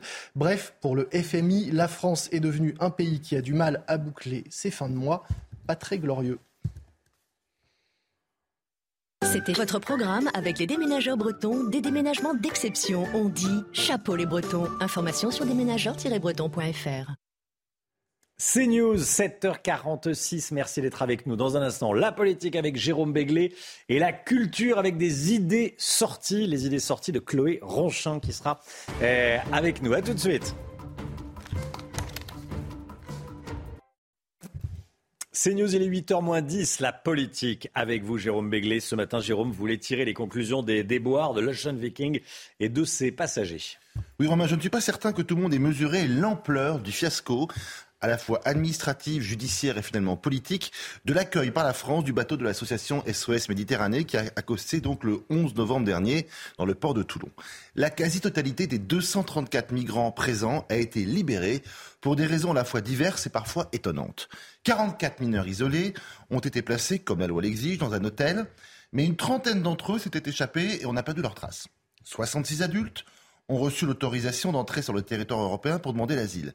Sur les 123 qui s'étaient vus refuser euh, l'entrée sur le territoire, une centaine a malgré tout été laissée libre. Euh, libre de quitter la zone d'attente sur décision de la justice pour vice de procédure. Car, pour simplifier, le délai de 4 jours au bout desquels il faut euh, demander une prolongation du maintien en zone d'attente auprès du juge des libertés de la détention n'a pas été respecté. La juridiction de Toulon a été submergée par environ 180 dossiers et n'a pas pu les instruire dans les délais. Seuls 5 juges, oui, vous avez bien entendu, 5 juges des libertés ont été mobilisés pour une, par une cinquantaine d'avocats et 200 migrants. Ajoutez à cela que Gérald Darmanin, qui avait promis d'expulser immédiatement 44 de ces migrants qui ne pouvaient pas se prévaloir du fameux statut de réfugié politique, mais les procédures ont été invalidées par la Cour d'appel d'Aix-en-Provence. Un bilan aussi désastreux qu'inquiétant, Romain. En quoi les politiques sont-ils responsables de ce qu'on peut appeler un, un gros raté? Ils sont responsables de la première à la dernière minute. Il est temps de comprendre que notre législation n'est absolument pas adaptée à cet afflux de migrants, euh, qu'on ne sait pas traiter ces dossiers, que les délais de 4 jours, au terme duquel un juge doit autoriser le maintien dans la zone d'attente, est totalement inadapté. D'ailleurs intéressant de constater que le quart des Sceaux, Éric Dupont-Moretti, est aux abonnés absents depuis 10 jours. On n'a pas entendu, tant son administration a été en dessous de tout sur ce sujet, incapable de se mobiliser pour traiter dans les temps des dossiers qui lui étaient présentés. Quant à Gérard Damanin, une fois encore, il a dû s'incliner devant les juges administratifs deux actes supplémentaires à cet invraisemblable échec politique. D'abord, Gérard Collomb, ancien ministre de l'Intérieur, s'est payé le luxe d'expliquer qu'au fond, depuis 2017, Emmanuel Macron était favorable à l'entrée des bateaux des associations. Et Anne Hidalgo a fait voter par le conseil municipal de la ville de Paris une association, une subvention de 100 000 euros pour l'association SOS Méditerranée. Une subvention qui lui permettra donc de faire débarquer en France plus de migrants qui, d'une manière ou d'une autre, seront relâchés dans la nature avec l'accord de nos juges. Sur les 234 migrants débarqués, 66 seulement seront théoriquement, je dis bien théoriquement, transférés dans d'autres euh, pays européens. Conclusion. Marine Le Pen et Jordan Bardella peuvent dire merci à tous les acteurs de cette affaire qui, depuis une dizaine de jours, ont eu à traiter ce dossier Ocean Viking. Merci beaucoup, Jérôme. Et on apprend à l'instant, écoutez bien, qu'une opération de sauvetage est en cours en mer au large de l'île grecque euh, de la Crète, au large de la Crète après qu'un bateau avec jusqu'à 500 migrants à son bord a envoyé un signal de détresse. C'est ce qu'annoncent à l'instant hein, les, gardes-côtes grecs. Opération de sauvetage d'un bateau avec jusqu'à 500 migrants à bord, donc au large de, la Crète. Merci Jérôme. Le 8h15, soyez là. Laurence Ferrari reçoit ce matin Olivier Véran, porte-parole du gouvernement. Olivier Véran, invité de Laurence Ferrari. 8h15. Allez, la culture tout de suite avec Chloé Ranchin, des, des idées de sortie pour les fêtes de fin d'année. Votre programme vous est présenté par IG Conseil. Les économies d'énergie sont l'affaire de tous. Votre projet chauffage-isolation, notre mission. Chloé Ronchin, journaliste culture à CNews. Bonjour Chloé. Vous allez nous donner des, idées de sortie pour toute la famille pour les fêtes de fin d'année qui approchent. Oui, et qui dit fête de fin d'année dit bien sûr illumination et balade nocturne féerique. Et pour en prendre plein les yeux, direction le Jardin des Plantes de Paris. Alors jusqu'au 15 janvier, vous pourrez y découvrir en format XXL les plus petites bêtes du monde qui peuplent les prairies, les mares ou encore les forêts. Alors dès la tombée de la nuit, on pourra par exemple croiser un immense mille-pattes lumineux, des vers luisants, plusieurs espèces de magnifiques papillons et d'autres animaux plus mystérieux, comme l'étonnant tardigrade, cet animal microscopique au milieu pouvoirs. Alors au total, une centaine de sculptures monumentales jalonnent ce parcours qui n'est pas seulement visuel, mais qui nous apprend aussi plein de choses, comme le rôle essentiel de ces petites créatures pour les écosystèmes. Voilà, les tardigrades. J'avais jamais entendu parler de tardigrade. Vous connaissiez euh, Non, pas du tout. Vous des plantigrades, mais c'est pas Mais non, non, tardigrade. Bon. Euh, c'est assez féerique hein, ce qu'on voit, euh, Chloé. Pour ceux qui souhaiteraient rester au chaud, qu'est-ce que vous avez dans votre euh, besace, comme on dit? Eh bien, une soirée spéciale au Grand Rex, le mythique cinéma de Paris, pour y découvrir un des films les plus attendus de Noël. Donc, dès ce soir et pour deux semaines, le Grand Rex projette en avant-première mondiale le deuxième volet du Chapeauté, intitulé La dernière quête. Alors, pour résumer, dans, ce, dans cette nouvelle aventure, le chat à l'accent hispanique va se lancer dans la mission de sa vie, à savoir dénicher l'étoile de l'ultime souhait. Et on rit beaucoup euh, devant ce film qui sera en plus précédé du traditionnel spectacle Féerie des eaux, un show musical incroyable où vous verrez danser sur scène pas moins de 2500 jets d'eau à plus de 15 mètres de hauteur. De quoi émerveiller à coup sûr les petits comme les grands. Merci beaucoup Chloé Ronchin. Voilà, euh, c'était une première, hein, puis euh, une première d'une longue série de chroniques euh, avec avec nous. Voilà, merci Chloé, bienvenue Chloé Ronchin, donc journaliste culture à, cnews.fr. Votre programme vous a été présenté par IG Conseil. Les économies d'énergie sont l'affaire de tous. Votre projet chauffage-isolation, notre mission. Restez bien avec nous dès le début du journal de 8 heures. On ira dans le Pas-de-Calais. Un agent euh, du fisc a été tué par un brocanteur euh, qu'il contrôlait. Euh, le contribuable a tué l'agent du fisc, a tué cet inspecteur des, impôts. C'est un véritable drame. Ça s'est passé ces dernières heures. On est sur place, bien sûr. Tout d'abord, le temps, la météo, Alexandra Blanc. Et hop, France par brise. En cas de bris de glace, du coup, vous êtes à l'heure pour la météo avec France par brise et son prêt de véhicule. Ravi de vous retrouver avec des conditions météo particulièrement agitées en cette journée de mardi, avec d'ailleurs plusieurs départements placés sous surveillance avec des vents tempétueux. Une nouvelle fois euh, du côté de la Corse, on pourrait localement dépasser les 120 à 130 km par heure aujourd'hui. C'est pourquoi Météo France a placé les deux départements corse sous surveillance. Alors au programme, eh bien aujourd'hui, un temps assez mitigé. Dans l'après-midi, on va conserver exactement le même type de conditions euh, que le matin, avec donc euh, des vents assez forts près des côtes de la Manche. Regardez des rafales de l'ordre de 80 à 90 km par heure. On aura également du vent entre les Charentes et la Bretagne. Et puis également, je vous le disais, beaucoup, beaucoup de vent entre la région PACA et la Corse, localement jusqu'à 110-120 km heure de vent sur les caps Corse exposés. On retrouve également un petit peu de neige en montagne sur les Pyrénées ou encore sur les Alpes du Nord. C'est plutôt de bon augure à quelques jours désormais de l'ouverture des stations de ski. Les températures, eh bien, elles restent à peu près stationnaires, conformes au normal de saison. 11 degrés en moyenne à Paris, 12 degrés à Rennes, 15 degrés pour le Pays Basque, 18 degrés en moyenne du côté de Nice et localement jusqu'à 11 degrés à Lyon. Ce sont des températures donc à peu près dignes d'un mois de novembre, voire même d'un début décembre. La suite du programme, eh bien, nous allons conserver également des conditions météo assez mitigées. De toute façon, cette semaine, on a ce qu'on appelle un défilé de perturbations avec une nouvelle fois du mauvais temps. Mercredi, entre le sud-ouest et le nord, en passant également par le bassin parisien ou encore les Ardennes, avec au programme de la pluie un temps bien, bien nuageux. On aura également un peu de neige en montagne à l'arrière, retour de quelques éclaircies avec le vent qui va se maintenir près des côtes de la Manche ou encore en allant euh, vers le golfe du Lion. On aura également un petit peu de vent euh, du côté euh, de la Corse, le tout dans des températures à peu près stationnaires, 12 degrés au nord et 15 degrés dans le sud. Il faudra vraiment attendre samedi, c'est-à-dire ce week-end, pour avoir des conditions météo plus calmes et anticycloniques, mais c'est une semaine agitée. Et hop, France par brise. Malgré votre bris de glace, du coup, vous étiez à l'heure pour la météo avec France par brise et son prêt de véhicule. CNews, il est bientôt 8 heures. Merci d'être avec nous. Merci d'avoir choisi CNews pour démarrer cette journée. À la une ce matin, ce drame, l'horreur à Bulcourt, près d'Arras. Un agent du fisc a été tué par un contribuable. L'agent était en train de contrôler euh, ce euh, contribuable qui est brocanteur. Gabriel Attal, le ministre du Budget, euh, se rend sur place. On va voir ça avec notre envoyé spécial Augustin Donadieu, qui est avec nous. Le congrès des maires débute aujourd'hui. Les maires qui sont en première ligne face à l'inflation et l'insécurité. Gauthier Lebret sur le plateau. La vaccination contre la grippe saisonnière est moins importante que l'année dernière. Les syndicats de pharmaciens craignent une épidémie particulièrement intense. La Coupe du Monde et les Bleus qui entrent dans la compétition ce soir. Raphaël Varane devrait être sur le banc. On va rejoindre Théo Doué en direct de Doha au Qatar. A tout de suite Théo.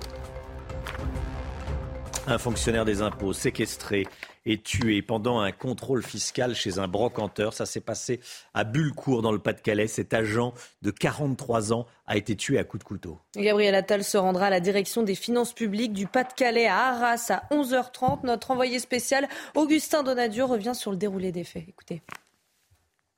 Le drame s'est déroulé dans cette petite commune de 245 habitants, Bulcourt, située au sud d'Arras. Hier, deux agents du Trésor public ont procédé à un contrôle fiscal chez un brocanteur. Mais ce contrôle a dégénéré. Les deux agents ont été séquestrés au domicile du brocanteur. Le premier agent de 43 ans eh a été poignardé. Il a, il a succombé à ses euh, blessures. Le brocanteur, le principal suspect, a été retrouvé également inanimé, tué par arme à feu. Et enfin, la collègue de ce premier agent du Trésor public a été retrouvé par les gendarmes ligotée à quelques mètres de euh, la dépouille de son collègue et ligotée à une chaise. Elle a été euh, prise en charge par les équipes de secours en état de, de choc. Le ministre des Comptes publics, Gabriel Attal, a fait respecter une minute de silence hier au Sénat. Il est attendu en fin de matinée aux alentours de 11h30 à la direction départementale des finances publiques d'Arras.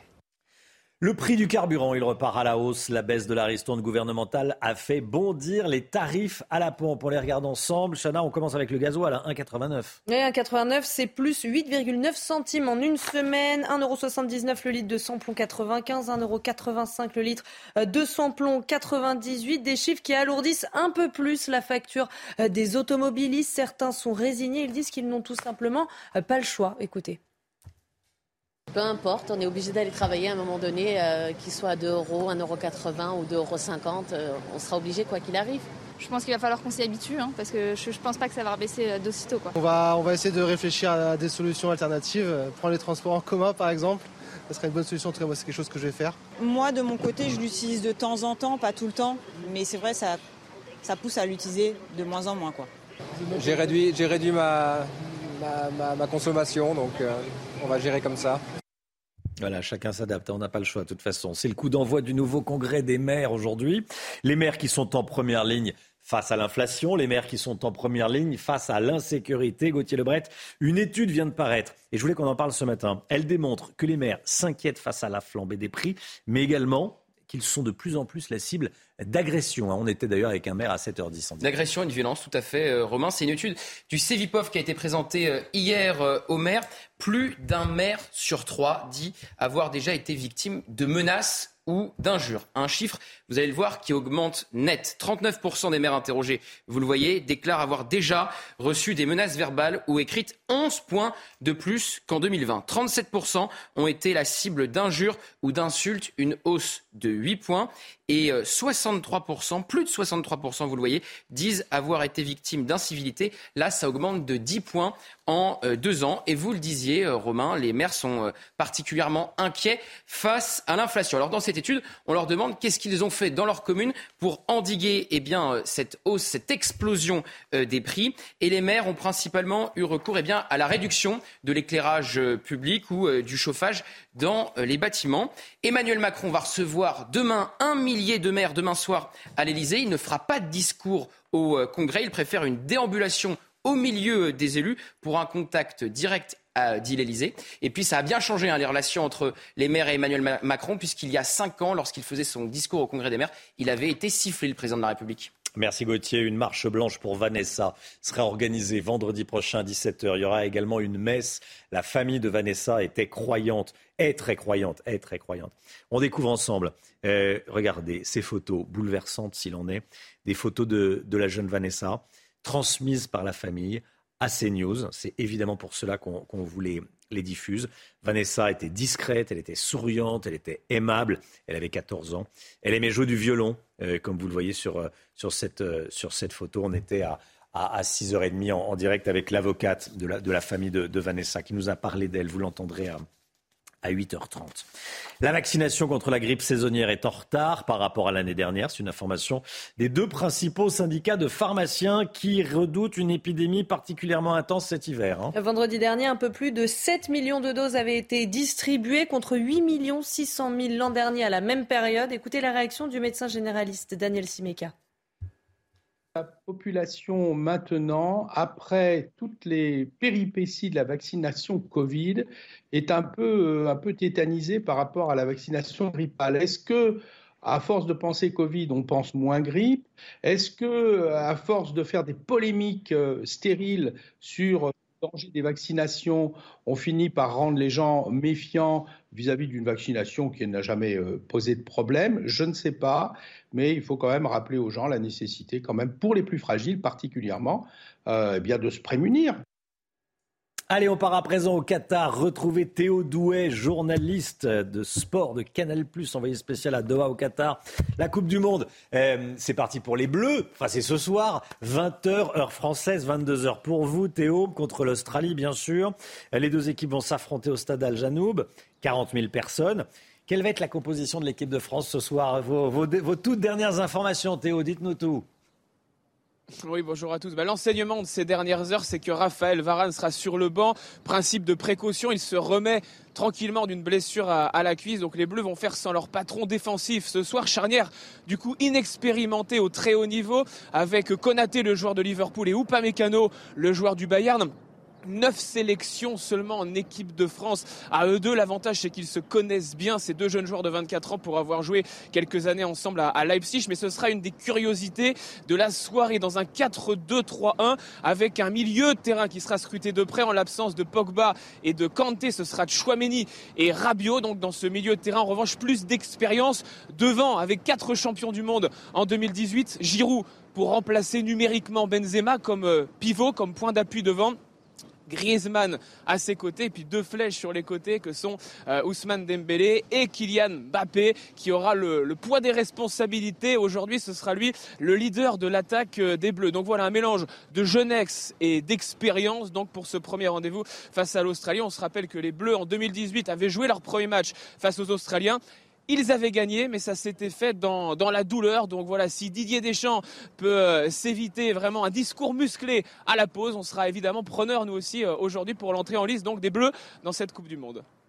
Si beaucoup Théo Douet, voilà en direct. En direct de Doha au, Qatar. Voilà, et puis demain, on, débriefe. Hein. On va débriefer ce, ce, match, bien sûr. Question Twitter du jour. Les Bleus vont-ils gagner la Coupe du Monde? Je vous pose la question. Qu'est-ce que vous en pensez? Vous dites non à 82%. Vous dites oui à 18%. Vous continuez à voter. Vous avez jusqu'à 8h59. Et puis euh, voilà, le premier match des Bleus et les autres. Euh, le premier match des Bleus sera accessible sur la plateforme MyCanal. C'est important de le euh, préciser. 8h07, restez bien avec nous dans un instant. Olivier Véran, porte-parole du gouvernement et l'invité de Laurence Ferrari. À tout de suite. Rendez-vous avec Pascal Pro dans l'heure des pros, du lundi au vendredi de 9h à 10h30.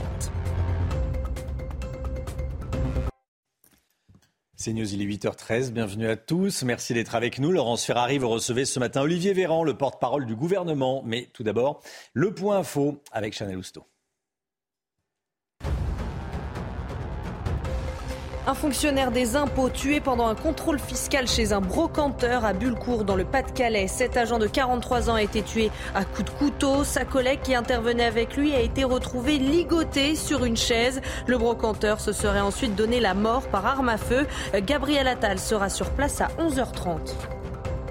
Le prix du carburant repart à la hausse, plus 10 centimes en moyenne en une semaine. La baisse de la ristourne gouvernementale de 30 à 10 centimes a fait bondir les tarifs à la pompe. Comptez 1,89€ le litre en moyenne pour le gasoil et 1,79€ pour le samplon 95. Et puis c'est le grand jour pour les Bleus. L'équipe de France entre en lice ce soir à 20h contre l'Australie. Le premier match des Bleus au Qatar sera accessible sur MyCanal. Parmi les attaquants sur le terrain, on pourra compter sur Mbappé, Griezmann, Giroud et Dembélé. Laurence, vous recevez ce matin Olivier Véran. Bonjour Olivier Véran. Bonjour Laurence Ferrari. Bienvenue dans la matinale de CNews. On va commencer par ce contrôleur du fisc qui a été tué dans le cadre de son travail à Bullecourt, dans le Pas-de-Calais. On, vient de l'évoquer. Gabriel Attal, ministre des Comptes publics, se rend sur place ce matin. Vous rendez hommage aux fonctionnaires euh, du service public euh, français. Bien sûr, cet homme avait euh, le visage du service public. Le visage du courage qui consiste aussi à intervenir pour des missions qui peuvent être difficiles auprès des gens, chez les gens, dans l'accompagnement. Donc c'était forcément un drame humain terrible. Ce brocanteur a, commis un acte euh, le plus terrible qui soit. Donc euh, pensez pour la famille, pensez pour tous les collègues euh, qui travaillent dans les services fiscaux ou de manière générale pour toute la grande famille des services publics. Le ministre se rendra, le ministre en charge des comptes publics, Gabriel Attal, mmh. sera auprès des collègues de ce jeune homme euh, dans, la matinée. C'est normal. Les salariés du public sont deux fois plus exposés que ceux du, euh, du privé euh, à, ce type d'agression. 28% d'entre eux disent avoir déjà subi des attaques, des violences verbales, physiques. C'est à l'État qu'on s'en prend à travers eux. C'est dysfonctionnement de l'État aussi, peut-être. Je pense que toutes les situations ne se valent pas, ne sont pas égales. Il n'y a pas forcément la volonté d'attaquer l'État. Il peut y avoir des actes de folie, il peut y avoir des actes de, de désespoir, de détresse, il peut y avoir des actes on ne connaît pas les motivations, si on peut parler de motivation de, ce brocanteur. Euh, ce qui est sûr, c'est qu'intervenir chez les gens, c'est une mission qui peut être difficile, mais c'est une mission qui est courageuse et qui est nécessaire. C'est aussi la, force et la puissance de nos services publics que d'être capable de se rendre au domicile des personnes quand il le faut. Ça peut être une infirmière, ça peut être un pompier qui se font aussi euh, parfois agresser, ça peut être des fonctionnaires des services des impôts. De policiers aussi, je pensais aussi aux forces de l'ordre. Bien sûr, forces Ils sont régulièrement l'objet d'attaques et de violences. Bien sûr, c'est pour ça qu'on doit soutenir nos services publics. Très fortement. L'assurance chômage. La pilule a du mal à passer du côté des syndicats qui euh, voient que la baisse de la durée d'indemnisation de 25% va créer des trappes à pauvreté pour les chômeurs âgés et pauvres. Qu'est-ce que vous leur dites euh, aux syndicats qui sont vent debout contre la réforme? Moi, J'en dis d'abord que malgré la réforme, notre système reste l'un des plus protecteurs de toute l'Europe. J'en dis ensuite que c'est très cohérent en fait de moduler. La règle est très simple. Hein. Quand le chômage est élevé, qu'il est difficile de trouver un boulot, que même quand vous êtes diplômé, vous n'êtes pas sûr de pouvoir trouver un travail dans vos cordes, eh bien le système d'assurance chômage, c'est une assurance hein, qui couvre un risque, le risque de ne pas trouver un travail.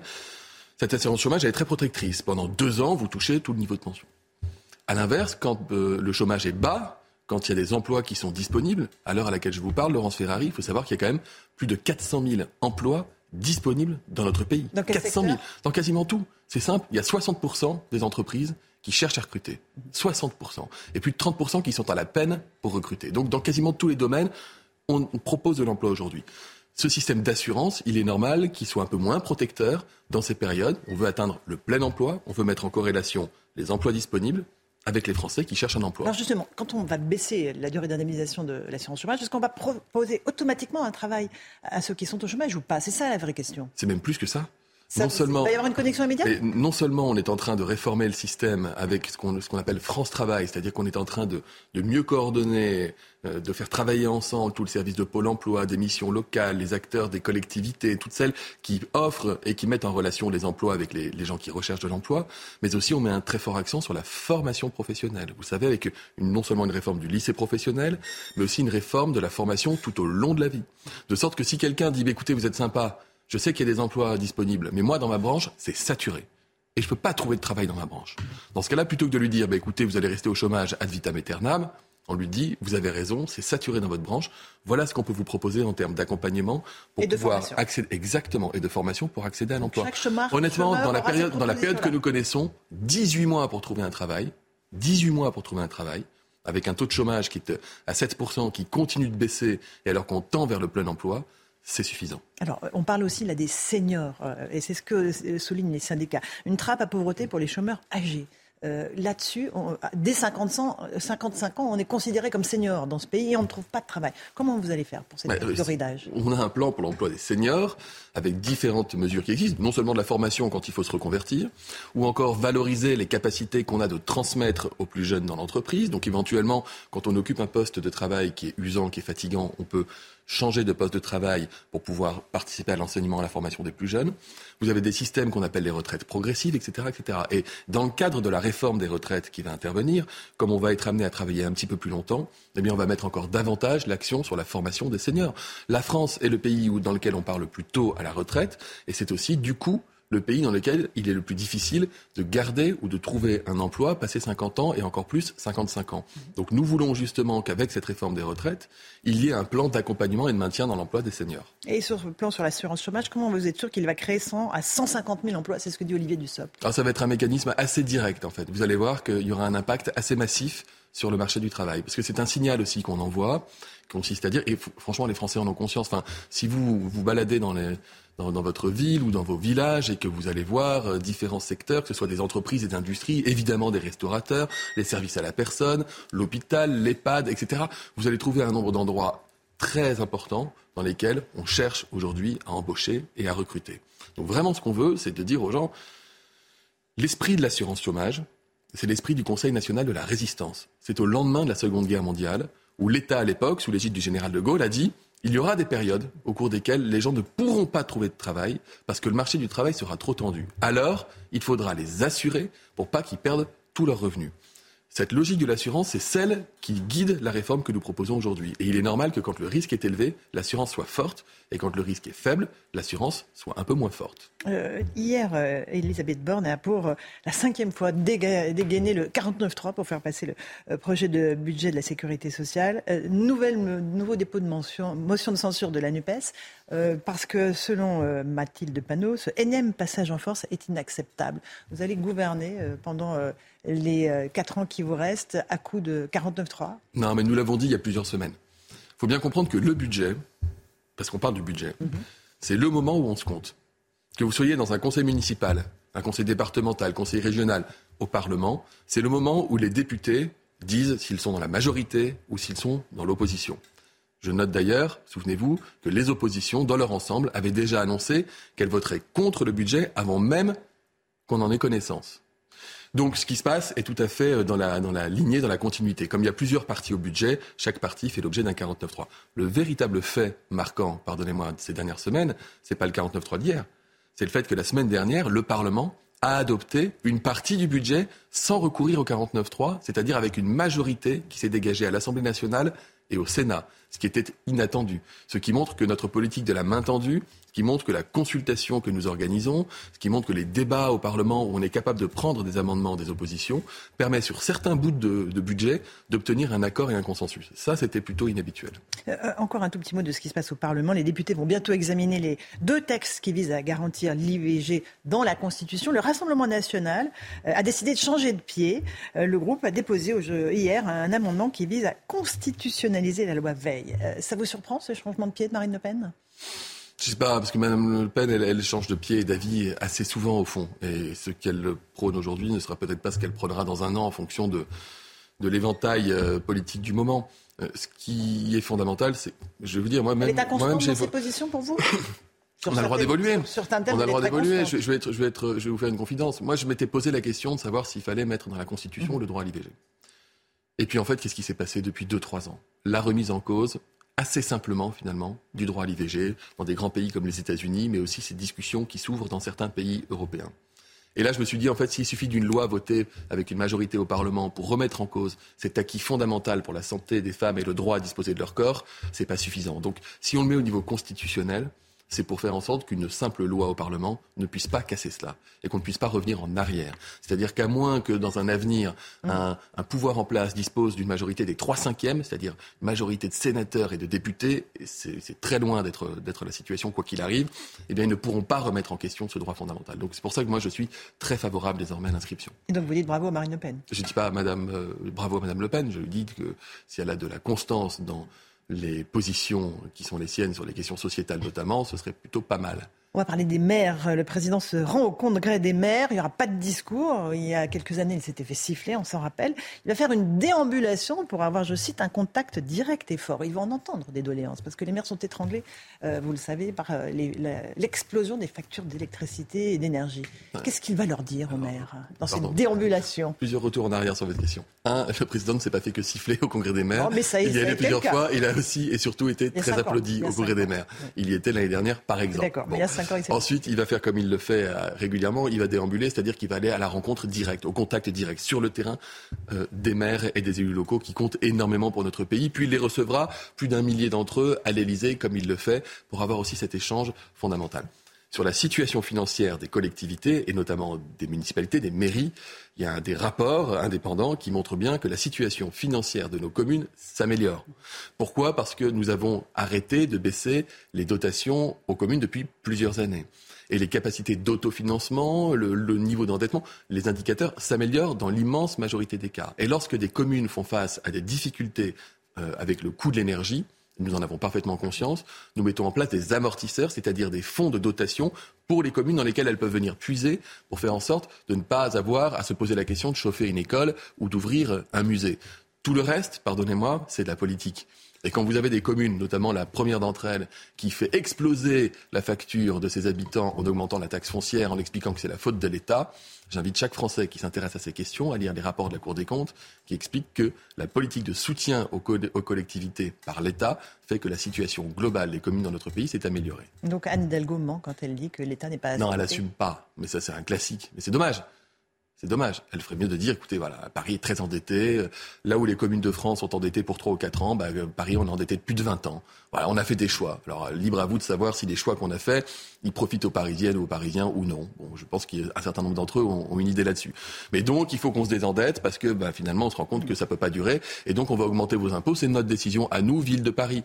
Allez dire, regardez, c'est la faute à l'État. Honnêtement, ça ne marche plus auprès des Français. Euh, j'ai encore deux questions importantes à vous poser. L'océan Viking, euh, il y a 11 jours, euh, plus de 230 migrants débarqués à Toulon. Aujourd'hui, il n'en reste plus que 6 dans le centre d'accueil qui leur a été dédié. Est-ce que c'est un fiasco? Alors, c'est pas un fiasco, pardonnez-moi. D'abord, ce sont. Une réussite Non, c'est ce qu'on appelle l'état de droit. Mhm. Vous avez des enfants, les enfants, vous pouvez pas les. La faiblesse de l'état de droit Mais vous avez les, conventions internationales des droits de l'enfant fait que vous ne pouvez pas enfermer un gamin de 12 ans. Je ne parle pas que des mineurs, je parle non, des majeurs. Première catégorie. Deuxième catégorie, vous avez un certain nombre de, de, ces personnes qui ont demandé le droit d'asile. Et leur dossier est en instruction. Comme tout demandeur d'asile, ils sont libres, une fois que la demande a été faite, de circuler. Et d'autres n'ont pas fait la demande de droit d'asile et la justice a décidé de les libérer. Mais toutes ces personnes-là, nous sommes en train de les contacter pour qu'elles rentrent dans le dispositif de droit d'asile à la demande de la Première ministre. Vous arrivez à les, à les oui, il y aura des communications qui seront faites et donc on veut qu'ils rentrent dans les dispositifs de demande d'asile pour être dans un dispositif de droit commun. Ils n'ont pas vocation, vous serez d'accord avec moi, à rester dans le village vacances de la presqu'île de Gien pendant des semaines et des mois et des années. Euh, Je l'ai dit, pardonnez-moi, mais le seul délit qu'ils ont, euh, dont ils sont coupables, c'est le délit de survie. Ils n'ont tué personne, ils n'ont volé personne. Et donc, quand ils sont arrivés sur le territoire, on a tout vérifié sécurité intérieure, santé aussi.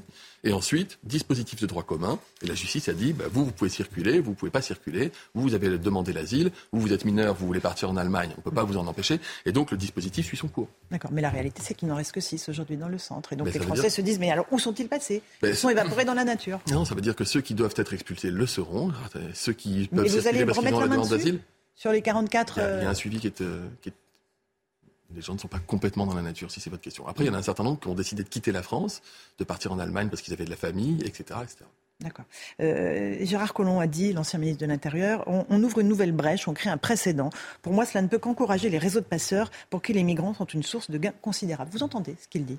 Alors, j'entends qu'il y a un, un vrai sujet avec les réseaux de passeurs. Là, on parle d'une ONG. Christophe. Cassaner l'avait souligné. Mais là, on parle d'une ONG, hein, donc euh, on ne va pas dire qu'une ONG est un réseau de passeurs. C'est ce que disait Christophe Cassaner. Ouais, ouais, non, non, Vous vous en rappelez, je c'est dis juste, je, 2019. différen- je hein. différencie réseau de passeurs et ONG. Hein. L'ONG, Non, mais il un bateau d'une ONG, qu'il y avait une collusion entre les réseaux de passeurs et les, les associations. hein. Il faut, il faut être extrêmement attentif à cela. Je vous dis juste, et on va pas revenir, enfin on peut revenir dessus si vous le voulez, mais vous avez 200 personnes à fond de cale d'un bateau depuis deux semaines en mer. On revient pas Euh, là-dessus. La question ne se posait pas. Est-ce que c'est le début ce Est-ce que c'est le début d'une Une arrivée massive de bateaux Je n'en vois pas arriver et nous insistons. C'est-à-dire qu'on n'accueillera pas le prochain bateau Nous sommes surtout en train d'insister auprès des Italiens pour qu'ils remplissent leur rôle et qu'ils remplissent les accords Et européens. s'ils ne veulent pas, est-ce que nous accueillerons le prochain bateau? Nous verrons, mais la question n'est pas de Donc, savoir oui, si on accueille. Mais encore une fois, on n'a pas vocation à accueillir ces bateaux. C'est l'Italie qui a vocation à les, accueillir dès lors que les bateaux arrivent dans les eaux territoriales italiennes. Et en retour, l'Europe s'organise pour récupérer une partie des migrants et les répartir dans l'ensemble de l'Europe. Donc nous demandons à l'Italie de tenir son rôle, de remplir ses engagements et nous remplirons dans ce cas-là les nôtres. Aujourd'hui, tout ce que je note, c'est que pour 200 migrants qui sont arrivés, dont peut-être une cinquantaine resteront en France à l'arrivée, eh bien c'est 3000 migrants que nous ne, récupérons pas des Italiens. Donc si vous faites le ratio entre 3000 d'un côté et 50 de l'autre, je ne crois pas que la situation soit à la défaveur de la France. Une dernière question concernant la centrale nucléaire de Zaporizhia. Le président Macron a parlé hier au président Zelensky. Euh, il a aussi euh, parlé au patron de l'Agence euh, internationale de l'énergie atomique. Euh, les deux présidents ont rappelé qu'évidemment c'est la faute de la Russie qui occupe illégalement cette centrale nucléaire, mais néanmoins la situation est extrêmement dangereuse, il y a des vagues de bombardements. Est-ce qu'au fond on- n'est pas en train de dire aux Ukrainiens, ok, attention à ne pas bombarder euh, cette centrale qui est tenue par des Russes? Ah, je, ne crois pas qu'on ait dit aux Ukrainiens de ne pas bombarder la centrale. Je, crois que les Ukrainiens aujourd'hui considèrent que ce sont bien les Russes qui ont bombardé la centrale. A des enquêtes qui sont en cours. Nous, de façon générale, vous savez, on, dit à tout le monde, et notamment en premier chef aux Russes, évidemment, parce qu'on considère que c'est les Russes qui agressent et qui envahissent. Et jusqu'à présent, je ne crois pas que ce soit les Ukrainiens qui bombardaient leur propre territoire. hein. Évidemment, ce sont les Russes qui bombardent. Donc, nous, nous disons attention. Attention, c'est une centrale nucléaire. Certes, le moteur a été arrêté depuis plusieurs semaines, mais enfin, ça reste chaud. Il faut du temps vraiment pour refroidir le cœur du réacteur. Il y a des infrastructures autour qui ont été touchées. Le cœur du, réacteur n'a pas été touché. On voit bien cette espèce de message et cette volonté de faire peur euh, à travers ce bombardement de centrale. Donc, le président de la République s'est entretenu avec le, chef de l'équipe de l'AEIEA euh, pour vérifier avec lui si les conditions sont, euh, euh, de sécurité sont maintenues ou si c'est très, s'il y avait une atteinte. Donc, manifestement, encore une fois, le cœur du réacteur n'a pas été touché. C'est, euh, une nouvelle qui est rassurante. Et ensuite, le président de la République et la communauté internationale continuent de faire pression sur la Russie pour que l'agression s'arrête. Ce type de bombardements qui n'ont vraiment pas leur place dans aucun conflit sur la planète ne- n'est pas lieu. Je crois que c'est fondamental. Et rappeler encore une fois, comme nous le faisons, que ce sont les Ukrainiens qui devront déterminer quand et comment ils souhaiteront engager des processus de paix. euh, dans un futur proche, on l'espère. Euh, nous espérons surtout que l'agresseur russe retourne en Russie. Merci beaucoup Olivier Véran d'être venu ce matin dans la matinale de CNews. À vous Romain Lézard pour la suite. CNews, 8h31. Merci d'être avec nous. Merci d'avoir choisi CNews pour démarrer cette journée. À la une, évidemment, le coup d'envoi de la Coupe du Monde pour l'équipe de France euh, qui fait son entrée en lice ce soir contre l'Australie. Didier Deschamps pourra compter sur des joueurs expérimentés pour entamer la compétition. Ça démarre à 20h ce soir. Guillaume Filleul avec nous, journaliste euh, sport à cnews.fr. Guillaume, les dernières informations évidemment, notamment sur la composition de l'équipe. Quel est le, noyau dur sur lequel va pouvoir compter Deschamps et vont pouvoir compter les Français? Ce soir, pas Raphaël Varane, même s'il est remis de blessure, il devrait débuter la rencontre sur le banc. En revanche, si l'équipe de France s'est envolée pour le Qatar avec euh, seulement 10 champions euh, du monde, elle peut effectivement euh, s'appuyer sur un noyau dur composé donc notamment d'Hugo Lloris, qui est le capitaine indéboulonnable de cette équipe, Olivier Giroud, Antoine Griezmann et bien évidemment Kylian Mbappé, sur lequel repose désormais une grande partie des espoirs tricolores depuis le forfait de Karim Benzema. L'attaquant du PSG sera euh, le leader technique de cette équipe, celui par qui le danger devra arriver par sa vitesse, sa percussion et bien évidemment euh, son efficacité dans le, dernier geste. Olivier Giroud euh, misera lui sur sa force de caractère et sa très grande forme depuis le début de la saison pour briller avec les Bleus, mais aussi se rapprocher de ce fameux record de buts de Thierry Henry. Il en est à 49, Thierry Henry 51, plus que de buts et il y sera. Et il atteindra le, le, record de, Thierry Henry. On verra dès ce soir ce que donnent les Bleus. J'allais dire, euh, ce qu'ils ont sous le capot. Bah, Dès ce soir, on aura une idée de la qualité de l'équipe. Ce, premier match permet toujours d'étalonner un peu le, niveau de, de l'équipe. Donc forcément, même s'il si, euh, il y aura peut-être encore des ajustements, notamment avec peut-être la présence de Raphaël Varane lors du deuxième match. Mais on connaît l'importance d'un premier match. Il faut rarement se louper. Ça peut avoir des conséquences pour la suite.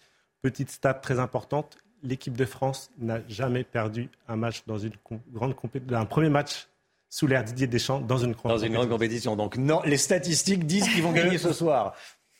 On croise les doigts. On croise les doigts. Merci beaucoup, Guillaume. Euh, restez avec nous, bien sûr. La question Twitter du jour est-ce que les Bleus vont gagner la Coupe du Monde? Tiens, je vous pose cette question. Euh, plus de 1500 votes déjà, 82% de non, 18% de oui. Bon, euh, va falloir travailler la, la confiance dans l'équipe de, France. Euh, et puis je vous rappelle que voilà, le match de ce soir et tous les matchs de la Coupe du Monde sont accessibles via la plateforme MyCanal. Un fonctionnaire des impôts séquestré et tué pendant un contrôle fiscal chez un brocanteur. On est sur place évidemment. L'envoyé spécial est euh, Augustin Donadieu. Ça s'est passé à Bullecourt dans le Pas-de-Calais. Cet agent de 43 ans a été tué à coups de couteau euh, par ce contribuable qui était euh, en train d'être contrôlé.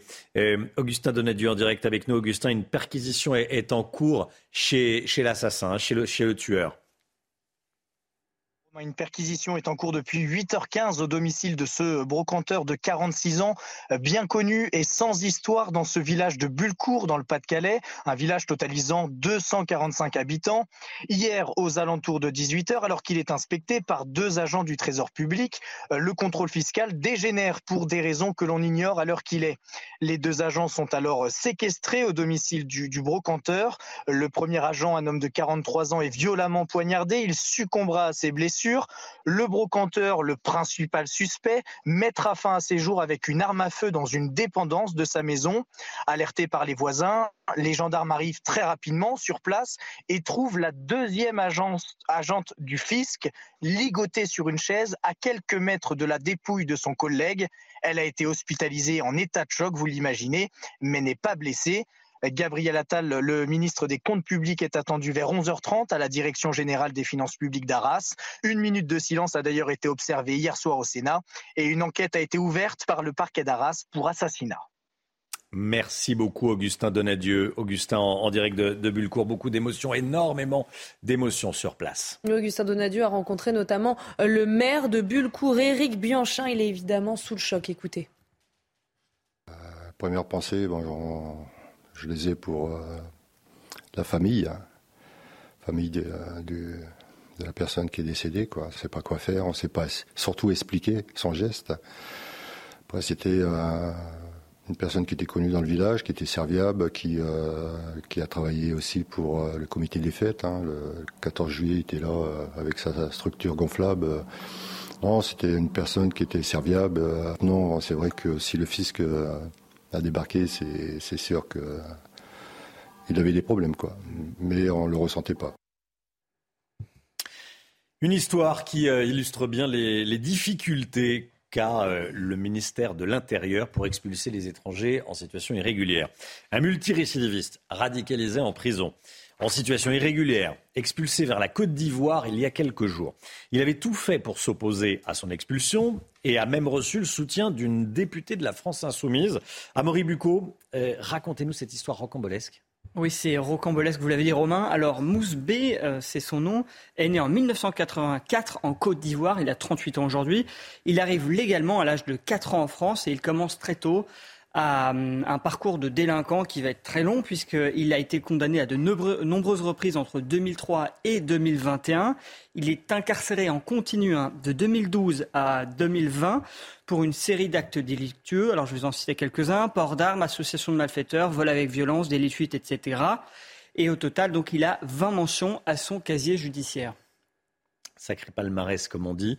Euh, c'est tout, si l'on peut dire, ou pas? Alors non, parce qu'en détention, hein, c'est ce que euh, se sont aperçus les services de renseignement français, il se serait radicalisé et donc à partir de 2018, il est inscrit au FSPRT, hein, le fichier des personnes radicalisées.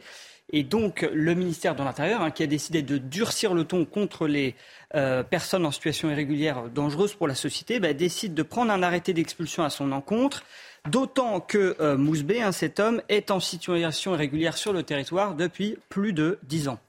Alors le ministre euh, de l'Intérieur, le ministère veut faire preuve de fermeté envers les étrangers euh, à risque. Avec un profil pareil, on peut penser que l'expulsion est évidente. Eh bien, effectivement, Romain, mais non pas au regard du droit, hein, puisque comme Mousbé est arrivé avant l'âge de 13 ans en France, qu'il a aussi des attaches familiales, eh bien, il bénéficie d'une protection pardon, quasi absolue contre les procédures d'expulsion. Le seul moyen pour les, autorités hein, de l'expulser était donc de prendre un arrêté ministériel pardon, euh, basé sur sa radicalisation pour invoquer la mise en danger de la sûreté de l'État et donc l'expulser. Qu'est-ce qui s'est passé ensuite? Il a, fini par être expulsé? Alors voilà, c'est encore euh, les, choses durent encore mmh. puisqu'en juillet, après l'arrêté d'expulsion, eh bien, euh, Moussabé a refusé huit fois de se soumettre au test PCR nécessaire à son expulsion en Côte d'Ivoire. Il a donc fait euh, annuler sept retours programmés. Il a donc été déféré euh, devant le tribunal de Meaux pour ses refus euh, successifs. Et puis le 5 novembre, à sa sortie de prison, il est placé au centre de rétention de plaisir. Et c'est là qu'il se voit effectivement soutenu par un militant associatif, Adama Traoré. Alors Adama avec un H euh, et euh, une députée de la France insoumise qui vient lui rendre euh, visite, donc Rachel Keke, hein, qui vient lui rendre visite au centre de rétention pour marquer son soutien à cet homme et puis dire non à son expulsion. Et puis cet homme, il a finalement été expulsé le 15 novembre, puis la France a réussi à obtenir une dérogation de la Côte d'Ivoire pour qu'il n'ait pas de test PCR. Amaury Bucco. Merci beaucoup à Maurice, service police-justice de, CNews. On accueille à présent Emmanuel Galichet. Bonjour. Merci d'être avec nous. Vous êtes enseignante, vous êtes chercheuse en physique nucléaire au CNAM. On va parler évidemment de la centrale nucléaire de Zaporizhia. En, euh, en, Ukraine, les inquiétudes au sujet de, l'état de la, centrale euh, en Ukraine. Il y a eu des tirs de missiles. Déjà, un point sur ce que l'on sait. On sait ce qui a été touché, ce qui a été endommagé. Oui, depuis hier soir, les quatre inspecteurs de l'AIEA qui sont sur le site ont pu aller vérifier euh, l'état des installations. Et donc, on a euh, une bonne vision maintenant de ce qui a été touché. Il n'y a aucune euh, installation où il y a de la radioactivité qui a été endommagée. Donc ça, c'est une très très bonne nouvelle. On n'a aucun risque de rejet de radioactivité dans l'environnement. Il y a eu des fenêtres brisées, il y a eu des obus qui sont tombés sur une voie de chemin de fer désaffectée, etc. Des, choses comme cela, mais pas de problématique de radioactivité. Les six réacteurs sont à l'arrêt, hein, ça faut bien le savoir. Absolument. Les six réacteurs sont à l'arrêt aujourd'hui. Euh, une information également d'hier soir, euh, il y a deux réacteurs qui sont en arrêt à chaud et les quatre autres en arrêt à froid. À froid, ça veut dire que vous êtes sur des températures en dessous de 100 degrés, tout est vraiment euh, arrêté. À chaud, ça veut dire qu'on est en train de recommencer à vouloir peut-être euh, les exploiter pour, euh, pour euh, de l'électricité, pour produire de l'électricité. Donc il semble que la direction de la centrale, la direction ukrainienne, ait l'intention peut-être de faire redémarrer deux des, six réacteurs. Qui a la main sur la centrale? C'est pas rien une centrale nucléaire. elle est contrôlée par les Russes. Absolument. Mais ce sont les, les salariés, les employés ukrainiens qui la font tourner. Qui a la main? Qui, est le chef? Qui est le patron? Bah, il semble quand même que ce soit pour l'instant les Russes. Hein. Euh, effectivement, vous avez totalement raison. C'est l'Ukraine qui est, euh, qui est l'exploitant. Mais aujourd'hui, euh, les Russes dominent sur la centrale. Et donc, on peut imaginer que c'est eux qui donnent les ordres. Hmm. Pour l'instant, donc deux réacteurs à chaud, ce qui peut laisser entendre que certains Russes ou Ukrainiens veulent la faire redémarrer, veulent faire redémarrer ces deux réacteurs. Pour l'instant, ils sont, ils sont euh, cependant à l'arrêt. L'enjeu actuel, euh, je parle sous votre contrôle, euh, c'est de continuer à alimenter la centrale en électricité. Il faut absolument, elle, elle, en fournit, mais elle en a besoin également. Elle en, elle en produit, mais elle en a besoin également. Oui, oui, vous avez totalement raison. Effectivement, il y a toujours une chaleur résiduelle, on appelle euh, les produits de fission. Hein. Donc la fission est arrêtée, plus d'électricité, mais il y a encore de la radioactivité qu'il faut, euh, qui produit de la chaleur, qui doit être euh, enlevée du cœur. Hmm. Et donc il y a besoin d'électricité pour cela. Et elle vient du réseau électrique ukrainien pour l'instant. Il n'y a pas eu de problématique d'endommagement des lignes électriques extérieures. D'accord. Qu'est-ce qui se passe s'il n'y a plus d'électricité? Alors, le scénario catastrophe, euh, s'il y a vraiment plus d'électricité, euh, il va y avoir une hausse de température à l'intérieur du cœur qui peut aller euh, de manière improbable évidemment, hein, vers la fusion du cœur, c'est-à-dire le, matériau qui va fondre totalement dans la cuve du réacteur. Mais on n'en est pas là parce que tout est prévu, il y a des groupes électrogènes. Oui, oui. oui, la sûreté aux profondeurs, mm. c'est vraiment plusieurs lignes de défense avant d'arriver à l'accident. Donc vous avez effectivement l'alimentation électrique extérieure, vous avez des groupes électrogènes, une vingtaine sur le site avec euh, des stocks de combustible pour environ au moins 10, voire plus, 10 jours. Que dire de la solidité des réacteurs? En France, on a coutume de dire que un, euh, comment dire, la, coque protectrice en béton du réacteur peut résister à l'impact d'un avion. Bon, je, on n'a jamais vu, tant mieux, mais on a coutume de dire ça. Est-ce que c'est le cas également en Ukraine? Absolument, c'est à peu près les mêmes hmm. euh, réacteurs qu'en France. Donc vous avez un dôme de, en béton armé précontraint d'un mètre d'épaisseur, plus à l'intérieur une coque métallique. Donc ça, c'est vraiment euh, une défense extrêmement euh, importante contre hmm. aussi bien des rejets vers l'extérieur, mais effectivement, comme vous le disiez, des, des, choses qui pourraient tomber dessus, comme par exemple des avions. Et ça a été dimensionné, les calculs de, de, structure, hein, de dimensionnement euh, euh, ont été faits sur des avions, euh, notamment un avion militaire qui pourrait aller, imaginons, percuter, ces dômes. Un réacteur. on joue avec le feu, on tire des missiles près de la centrale, de plus en plus près. Est-ce que vous êtes inquiète? Alors, je ne suis pas inquiète parce que je pense quand même que les Ukrainiens et les Russes connaissent très très bien évidemment leur, les centrales hein, et euh, ils savent que s'ils euh, ils l'abîment trop, euh, ça, sera, ça sera catastrophique pour mmh. l'ensemble de la planète dans, dans je dirais dans, la, dans la, la, perceptibilité finalement du nucléaire. Et ça, aujourd'hui, vous savez que le nucléaire, on en a besoin pour lutter contre le réchauffement climatique et tout le monde a besoin du nucléaire et je pense qu'ils n'ont pas envie qu'il y ait une mauvaise image de cette énergie. Emmanuel Guélichet, merci beaucoup d'être venu ce matin, ce matin sur le plateau de la matinale de, CNews pour nous, pour nous éclairer, enseignante chercheuse en physique nucléaire au, CNAM. Merci beaucoup, euh, Emmanuel Guélichet. 9h moins le quart avant la santé, le point info, Chana Lousteau. Le prix du carburant repart à la hausse, plus 10 centimes en moyenne en une semaine. La baisse de la ristourne gouvernementale de 30 à 10 centimes a fait bondir les tarifs à la pompe. Comptez 1,89€ le litre en moyenne pour le gasoil et 1,79€ pour le samplon 95. Cette information de la nuit, la région Guadeloupe est victime d'une cyberattaque de grande ampleur. Les réseaux informatiques ont dû être interrompus par mesure de sécurité. Une plainte a été déposée et une cellule de crise a été installée. Et puis coup d'envoi de la campagne d'hiver des Restos du Cœur. Et cette année, le président de l'association est très inquiet. Les Restos du Cœur n'ont jamais accueilli autant de personnes. On compte 12% d'inscrits supplémentaires par rapport à l'année dernière et une hausse de 25% de jeunes enfants de 0 à 3 ans. Merci Chana. La santé tout de suite. Retrouvez votre programme avec Little Balance. Little Balance, les balances et impédance mètres, sans pile et connectés. La santé avec le docteur Millot. Bonjour Brigitte. Bonjour. Il y a quelques jours, Sharon Stone a déclaré souffrir d'un fibrome. L'occasion pour, euh, pour vous de nous éclairer ce matin sur cette pathologie très fréquente. Hein. Alors euh, aujourd'hui, on va s'intéresser au fibrome utérin, mais il faut savoir quand même qu'un fibrome, un fibrome par définition, c'est une tumeur bénigne, ce n'est jamais cancéreux, c'est une tumeur, tumeur, à base de tissu, de tissu fibreux, mais ça peut être à l'œil. Hein. Là, on s'intéresse aux fibromes de l'utérus qui sont les plus fréquents. Une femme sur trois en Europe souffre d'un fibrome. Une femme sur trois en Europe, mais une femme sur deux euh, d'origine africaine souffre d'un fibrome. C'est beaucoup plus fréquent chez les femmes d'origine africaine. Alors, euh, ce fibrome, ces fibromes, ils peuvent être absolument partout. Je vous ai mis quelques localisations là sur un, pardonnez-moi, sur un utérus, mais euh, ils peuvent être absolument partout dans l'utérus, dans le muscle utérin, autour. Vous allez voir sur ce schéma plusieurs situations possibles. Vous voyez en rouge, ce sont des situations possibles de fibromes. Ils peuvent être soit à l'intérieur du muscle et aussi, donc ils peuvent être de localisation variée dans le muscle, dans l'utérus, mais ils peuvent être aussi de taille très variée. Ça peut aller de la taille d'un petit pois jusqu'à la taille d'un pamplemousse. Euh, il y a eu des, records avec euh, des, fibromes de 25 kg, 30 kg, 40 kg. là, on s'en aperçoit. Hein. mais voilà, donc voilà ce que sont ces fibromes. Je vous rassure, la plupart du temps, ils sont tout petits et même asymptomatiques, sans symptômes, hein, ça veut dire.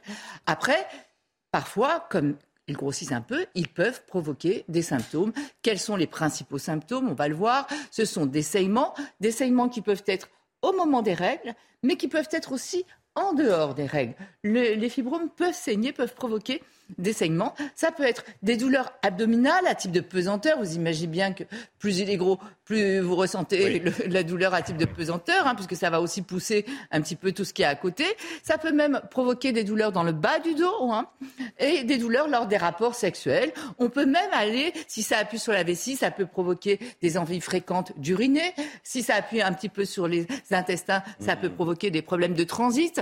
Enfin, on le voit, suivant la taille, évidemment. Voilà, mais suivant la taille, on va avoir des symptômes évidemment euh, différents. Alors je le disais, c'est très fréquent. Après, ça se traite s'il y a des signes. Si vous avez un symptôme, un fibrome asymptomatique, on n'y touche pas. On surveille, de temps en temps, on regarde si, si ça grossit pas, et c'est tout, on fait rien. Hein. Euh, c'est absolument bénin, je le rappelle. Hein. Il ne faut pas paniquer si on vous dit, si on vous diagnostique un fibrome. C'est juste à surveiller, et effectivement, si ça devient gênant, là, il va falloir envisager un traitement. Les traitements, quels sont-ils? Ça peut aller du simple médicament contre la douleur, médicament aussi pour empêcher les saignements. On peut aussi, parce qu'en fait, les causes, on ne les connaît pas réellement. On sait euh, qui a une hérédité. Donc si votre maman en a surveillé, vous êtes arrêté d'en avoir.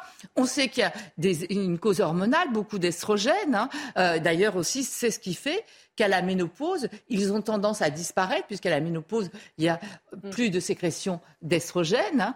Hein. voilà, il y, a, des petites choses comme ça que l'on connaît, le surpoids, parce que dans le surpoids, dans les graisses, il y a aussi beaucoup d'hormones féminines. Enfin voilà. Sinon, je le disais, les traitements médicamenteux, on peut aussi faire ce qu'on appelle des embolisations, c'est-à-dire en fait, on va leur couper l'alimentation.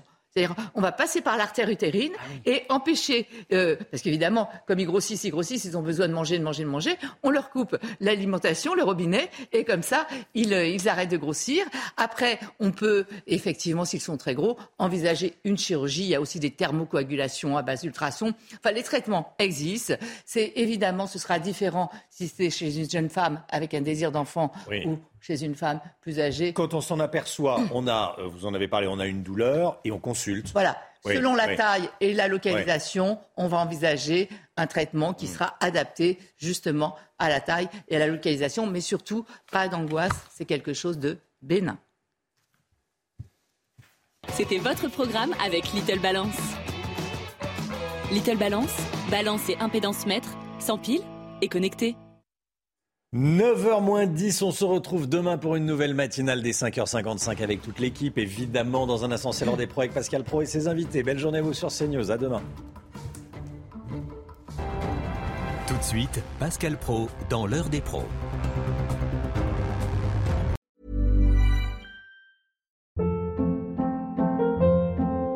Hold up. What was that? Boring. No flavor. That was as bad as those leftovers you ate all week. Kiki Palmer here, and it's time to say hello to something fresh and guilt-free. Hello Fresh. Jazz up dinner with pecan-crusted chicken or garlic butter shrimp scampi. Now that's music to my mouth. Hello Fresh. Let's get this dinner party started. Discover all the delicious possibilities at hellofresh.com.